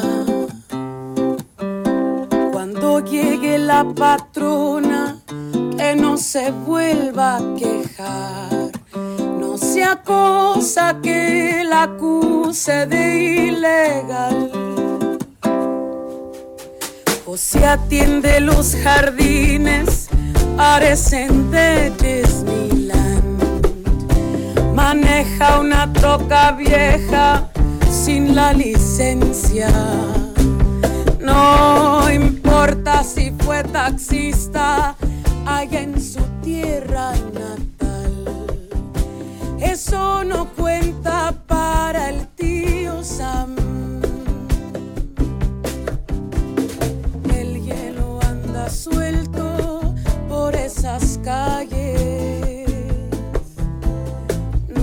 Se sabe cuándo nos va a tocar.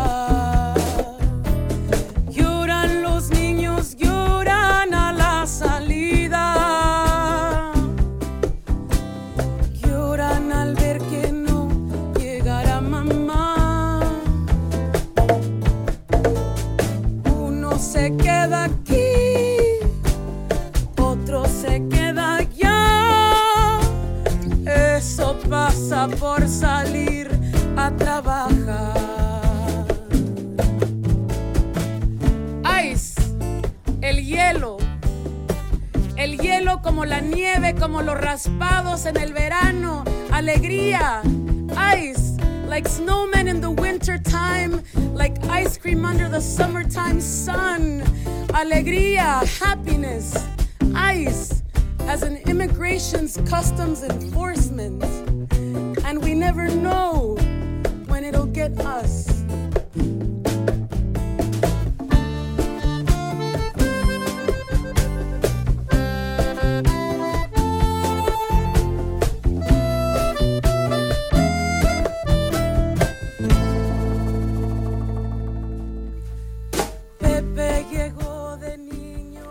Estamos de vuelta contigo, doctor Alberto Betancourt, eh, bueno, con esta propuesta musical de la Santa Cecilia Ice.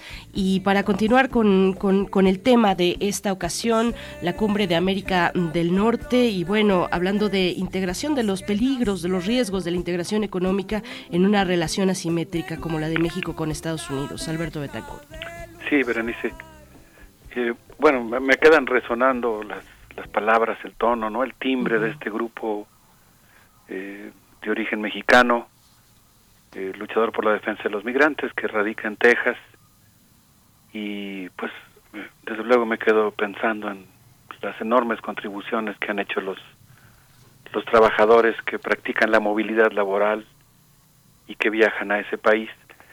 Y quisiera abordar ahora pues un, un eh, digamos un punto de partida para la reflexión que yo quisiera proponer para evaluar la cumbre de América del Norte y eh, la política del gobierno mexicano en relación a ella. El día 30 de mayo de 2019, el entonces presidente de Estados Unidos, Donald Trump, amenazó a México con imponer aranceles si no acataba una serie de instrucciones sobre política migratoria. Fue claramente una amenaza que violaba el propio tratado, lo, lo violó flagrantemente eh, en un tono completamente inapropiado en la relación digna entre dos países. Y en aquel entonces, tanto Jesús Seade, responsable de la relación comercial entre ambas naciones, un funcionario que ha trascendido los sexenios como muchos otros, y el canciller Marcelo Ebrard fueron muy enfáticos en señalar que en caso de que se cumpliera la amenaza del presidente Donald Trump, se generaría un escenario comple- completamente catastrófico para México. Y yo creo que ese tiene que ser el punto de partida con el que tenemos que pensar las relaciones entre México y Estados Unidos y particularmente las repercusiones que tiene el TEMEC.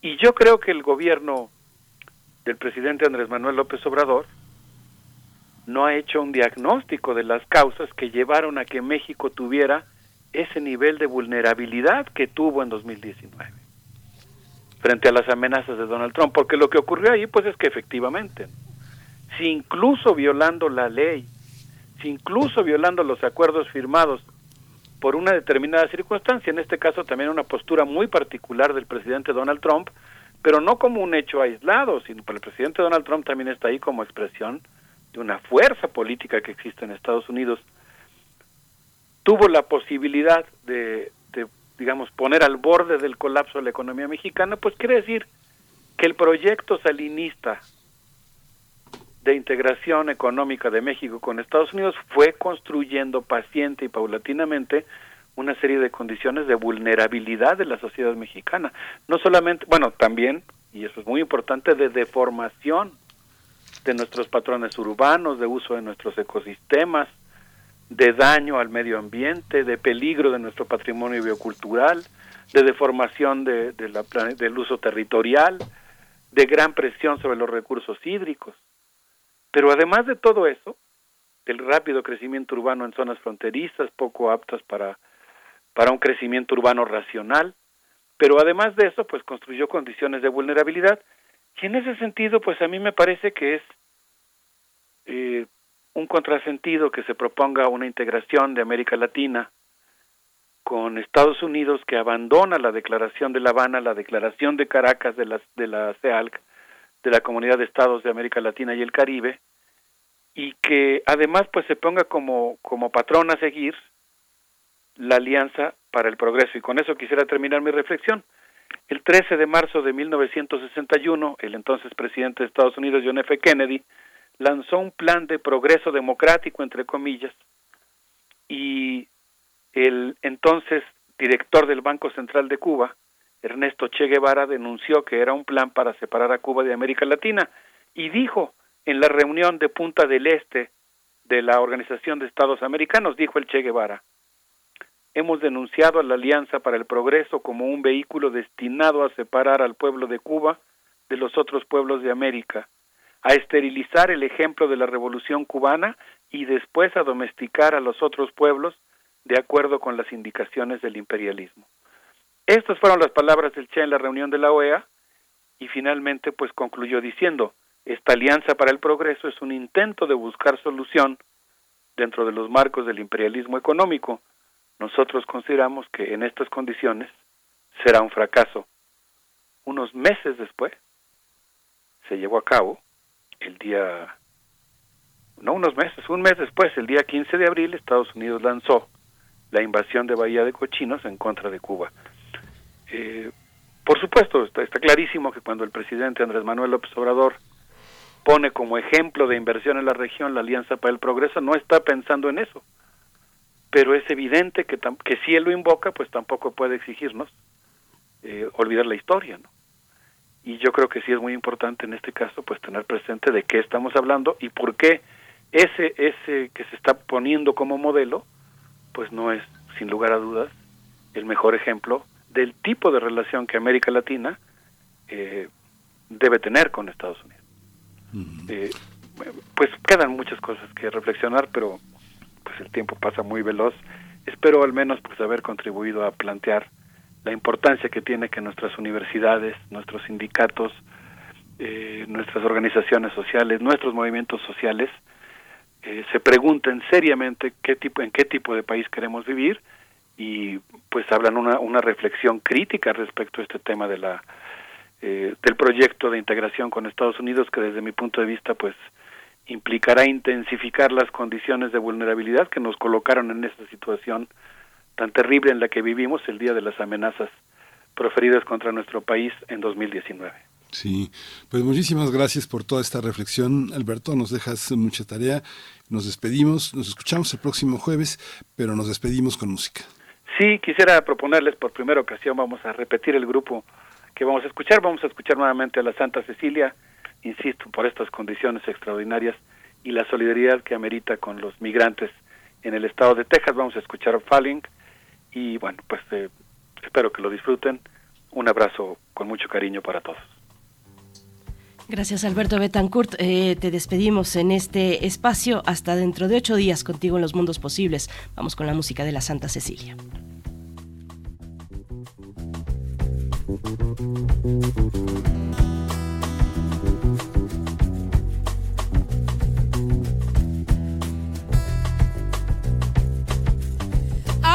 Find that night and day hats in your eyes. You're hot and cold, always a surprise. Don't bother checking up for the weather, cause you know I never know. So mighty tiny can your rivers flow? So tiny, mighty, you will shake my floor. You got me always coming back for more, babe. I got no control. Falling from the high of a dream, falling as I sway through the breeze, falling for the words, the words that you speak. Or am I flying cause I'm high on a dream? Flying cause I sway through the breeze. Flying cause your eyes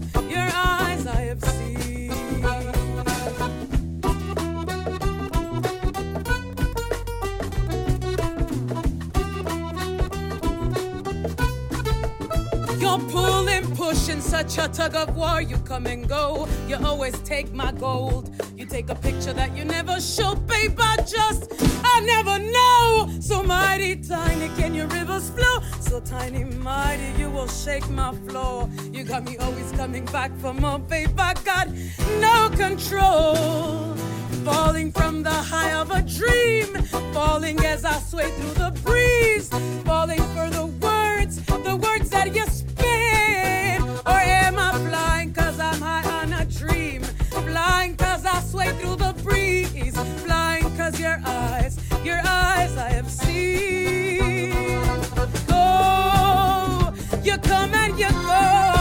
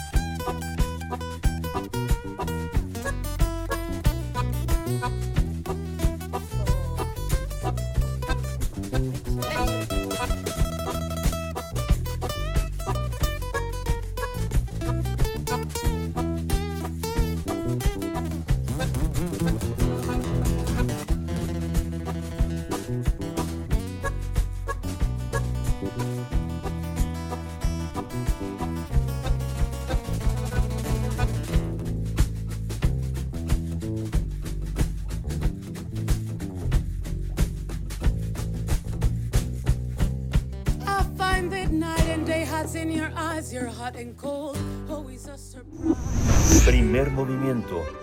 Hacemos comunidad en la sana distancia. Libertad. Seguridad. Salud. Identidad. Alimentación. Libre desarrollo de la personalidad. Educación. Pensar nuestros derechos humanos. Con el gusto de saludarte y darte la bienvenida a Primer Movimiento, Jacobo Dayan, director del Centro Cultural Universitario Tlatelolco, con el tema de el posicionamiento sobre la Comisión de la Guerra Sucia. Es el tema de esta mañana. Jacobo Dayan, bienvenido, muy feliz año, feliz inicio de año y gracias por estar aquí. ¿Cómo estás? Igualmente a ustedes, buen año, Berenice Miguel Ángel. Buen año, Jacobo. Eh, pues, eh, pues muy movido el inicio del año, digo, seguramente eh, de la discusión ha estado sobre, alrededor de la detención de Ovidio, eh, alrededor de la, de la elección de la nueva presidenta de la Suprema Corte, incluso el tema del plagio, eh, lo ocurrido en Ciudad Juárez, muy movido el año y pues, sí creo que vale la pena detenerse en algo que probablemente no ha llamado la atención prácticamente de la discusión pública, que tiene que ver con un posicionamiento que hicieron una serie de colectivos de víctimas de la guerra sucia sobre el funcionamiento de esta comisión de la verdad creada por decreto presidencial ya hace pues, más de un año. Eh, como se comentó en su momento, esta comisión tenía o tiene fallas de origen importantes, es decir, las comisiones de la verdad en todo el mundo son comisiones independientes, eh, con un mandato claro, un mandato amplio, alejadas del, eh, de las tensiones propias del, del de gobierno. Vamos, todos los gobiernos del mundo tienen tensiones, prioridades, agendas, y la búsqueda de la justicia y la verdad debería de estar ajena a estas tensiones. Por eso es que estas comisiones o mecanismos extraordinarios de verdad y justicia eh, son independientes, autónomos y con mandato claro para que puedan realizar sus funciones. En México pues, se decidió eh, erróneamente, igual que se hizo en la época de Vicente Fox con la famosa y fallida FEMOST, esta fiscalía que intentó enjuiciar los crímenes de lesa humanidad, de los crímenes de Estado perpetrados durante el siglo XX, eh, manteniéndola con el control político. En, en esta eh, administración se crearon dos comisiones, también eh, vinculadas directamente al Ejecutivo, que son la Comisión de, de- para el Esclarecimiento del caso Ayotzinapa y el caso de la guerra de la Comisión de Guerra Sucia. Entonces, eh, han estado estas dos comisiones atadas a las tensiones propias de gobierno. Eh, la Comisión de Guerra Sucia tiene ya más de un año, hay que recordar aquel eh, hecho lamentable en el campo militar número uno, donde el secretario de la Defensa hablaba de hacer un memorial a los militares caídos en defensa del, Estado y, de, y, de, la democracia, cuando son aquellos a los que hay que investigar. Y ahora eh, los, algunos colectivos se pronuncian eh, preocupados porque a más de un año la comisión no avanza, no tiene, lo que dicen en su comunicado es eh, la comisión no tiene la estructura necesaria, el compromiso eh, por parte de las autoridades, particularmente habla de un distanciamiento importante de la Comisión Nacional de Búsqueda, de la Comisión Ejecutiva de Atención a Víctimas y particularmente de la Fiscalía General de la República. Sabemos de la poca colaboración que ha existido por parte de las Fuerzas Armadas y eh, desde un inicio eh, algunos de los grandes colectivos, históricos colectivos de víctimas de guerra sucia, tomaron distancia de este proceso, como podían ser, por ejemplo, el Comité del 68, eh, el Comité Eureka o el colectivo Hijos, son de los grandes colectivos de, de guerra sucia, marcaron distancia, eh, mostrando su inconformidad con la forma en que se estructuró la comisión. Algunos otros colectivos continuaron y ahora se pronuncian diciendo la comisión no va a ningún lado. Le queda poco más de un año de trabajo, y no hay avances. Eh, había un compromiso de reunión bimestral con el presidente de la República para revisar avances. Eso no ha ocurrido, según lo que manifiestan en su comunicado desde agosto del año pasado, y llaman la atención diciendo esto no camina. Y lo que los comisionados eh, también se, se pronunciaron es en que están a disposición del Ejecutivo para poder reunirse y avanzar. Cuando pues, los comisionados tendrían que exigir el cumplimiento de su mandato. Es decir, las víctimas se colocan una demanda o una exigencia de verdad, de justicia, de reparación, no repetición, mucho más alta que los propios comisionados. También hay que recordar que ya una comisionada renunció. Eran cinco comisionadas y comisionados, una ya renunció argumentando injerencias al trabajo de la comisión por parte de gente de la Subsecretaría de Derechos Humanos de la Secretaría de Gobernación, imponiendo una agenda particular, una visión particular, de ahí la importancia de que estas comisiones sean independientes, una de ellas ya renunció porque no había condiciones y bueno, pues estamos a un año y fracción de que termine el mandato de esta comisión y se acusa de eh, falta de avances, de falta de compromiso por de parte de instituciones propias del Estado mexicano. Creo que hay que poner el ojo también ahí porque vamos, las oportunidades para crear ese tipo de mecanismos extraordinarios de verdad, en este caso de verdad y justicia, no se dan cada tercer día y desaprovecharlo de esta manera es muy delicado, sobre todo que de arranque ya nacen estas comisiones con un déficit de credibilidad importante por los vínculos directos con, en este caso, el Ejecutivo. Entonces, pues ahí está esa comisión. Eh, si nosotros volteamos a ver cómo operan otras comisiones o cómo han operado otras comisiones de la verdad en el mundo, hay un diálogo permanente de, la, de esas comisiones con la opinión pública, se presentan los avances, se van presentando los trabajos, se van presentando este, los hallazgos conforme se van teniendo y después se emite un gran informe. Y aquí lo que tenemos es una opacidad absoluta, no sabemos bien a bien qué estén haciendo, qué presupuesto tengan, quiénes integran los distintos cuerpos, por ejemplo, el comité encargado de justicia, no sabemos quiénes son. Es decir, hay muchos problemas y pues, probablemente estemos ante una revisión de un intento fallido de resolver los crímenes del siglo XX. Hay una, hay una eh, alrededor del posicionamiento, ¿crees, Jacobo, que ha tenido la suficiente difusión? Las, ¿Los grupos, las comisiones están suficientemente posicionadas en los medios como para ser atendidas? No, de hecho yo creo que también ese es uno de los problemas. Es decir, cuando yo hablo, cuando les decía que las comisiones tienen un diálogo permanente con la sociedad, evidentemente es a través de los medios o de canales, digo, hoy en día con la tecnología eh, pues, a través de redes sociales, a través de YouTube, por ejemplo, la Comisión de la Verdad de Colombia, todas sus eh, sesiones públicas las transmitía en vivo en YouTube, ahí pueden consultar los levantamientos de testimonios, y aquí no ha habido un acercamiento importante entre la comisión y la opinión pública a través de los medios.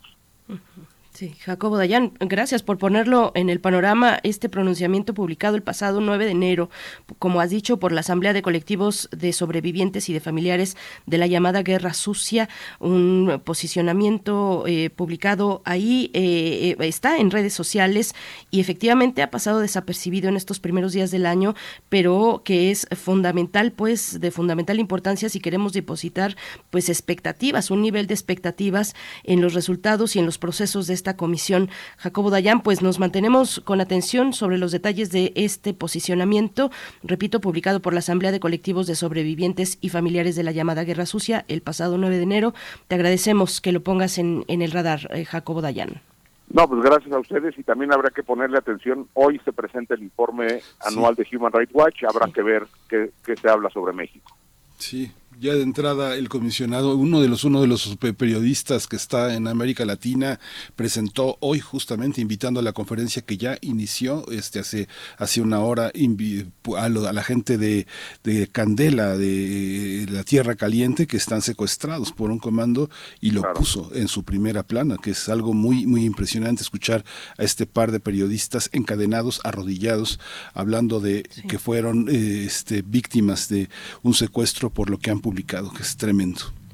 Así es, Miguel Ángel. Pues habrá que poner atención también muy, de manera importante a eso. Sí. Pues muchas gracias, Jacobo Dayan. Eh, en 15 días esperamos este encuentro contigo aquí en Primer Movimiento. Te deseamos lo mejor. Igualmente, hasta luego, abrazo. Hasta pronto. Bueno, ahí está Jacobo Dayan, director del Centro Cultural Universitario Tlatelolco. Y bueno, hablando de las Fuerzas Armadas, la jefa de gobierno ha anunciado esta mañana, esta mañana, que a partir de las 14 horas del día de hoy, la Guardia Nacional se desplegará en las estaciones del metro de la Ciudad de México para realizar labores de vigilancia. Bueno, pues con eso nos vamos a despedir, Miguel Ángel y, a invitarles, por supuesto, a que el día de mañana viernes se acerquen a Primer Movimiento, que envíen sus complacencias musicales, pueden hacerlo desde hoy. Y bueno, pues nos vamos, gracias a todo el equipo, a ustedes por su escucha. Miguel Ángel, gracias. Gracias, esto fue Primer Movimiento. El mundo desde la universidad. Nos vamos con música. Teen Machine Under the God. Vamos.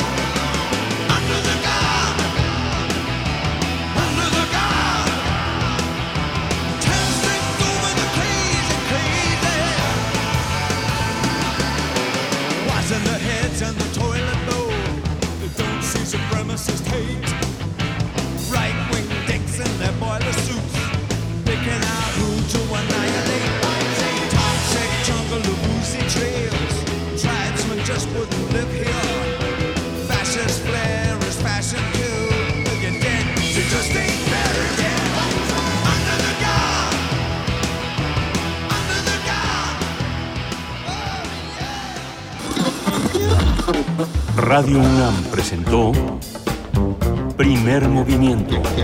El mundo desde la universidad. Con Berenice Camacho y Miguel Ángel Gemain en la conducción. Rodrigo Aguilar y Violeta Berber, producción. Antonio Quijano y Patricia Zavala, noticias. Miriam Trejo, coordinación de invitados. Tamara Quirós, redes sociales. Arturo González, operación técnica. Locución, Tessa Uribe y Juan Staca. Quédate en sintonía con Radio UNAM. Experiencia Sonora.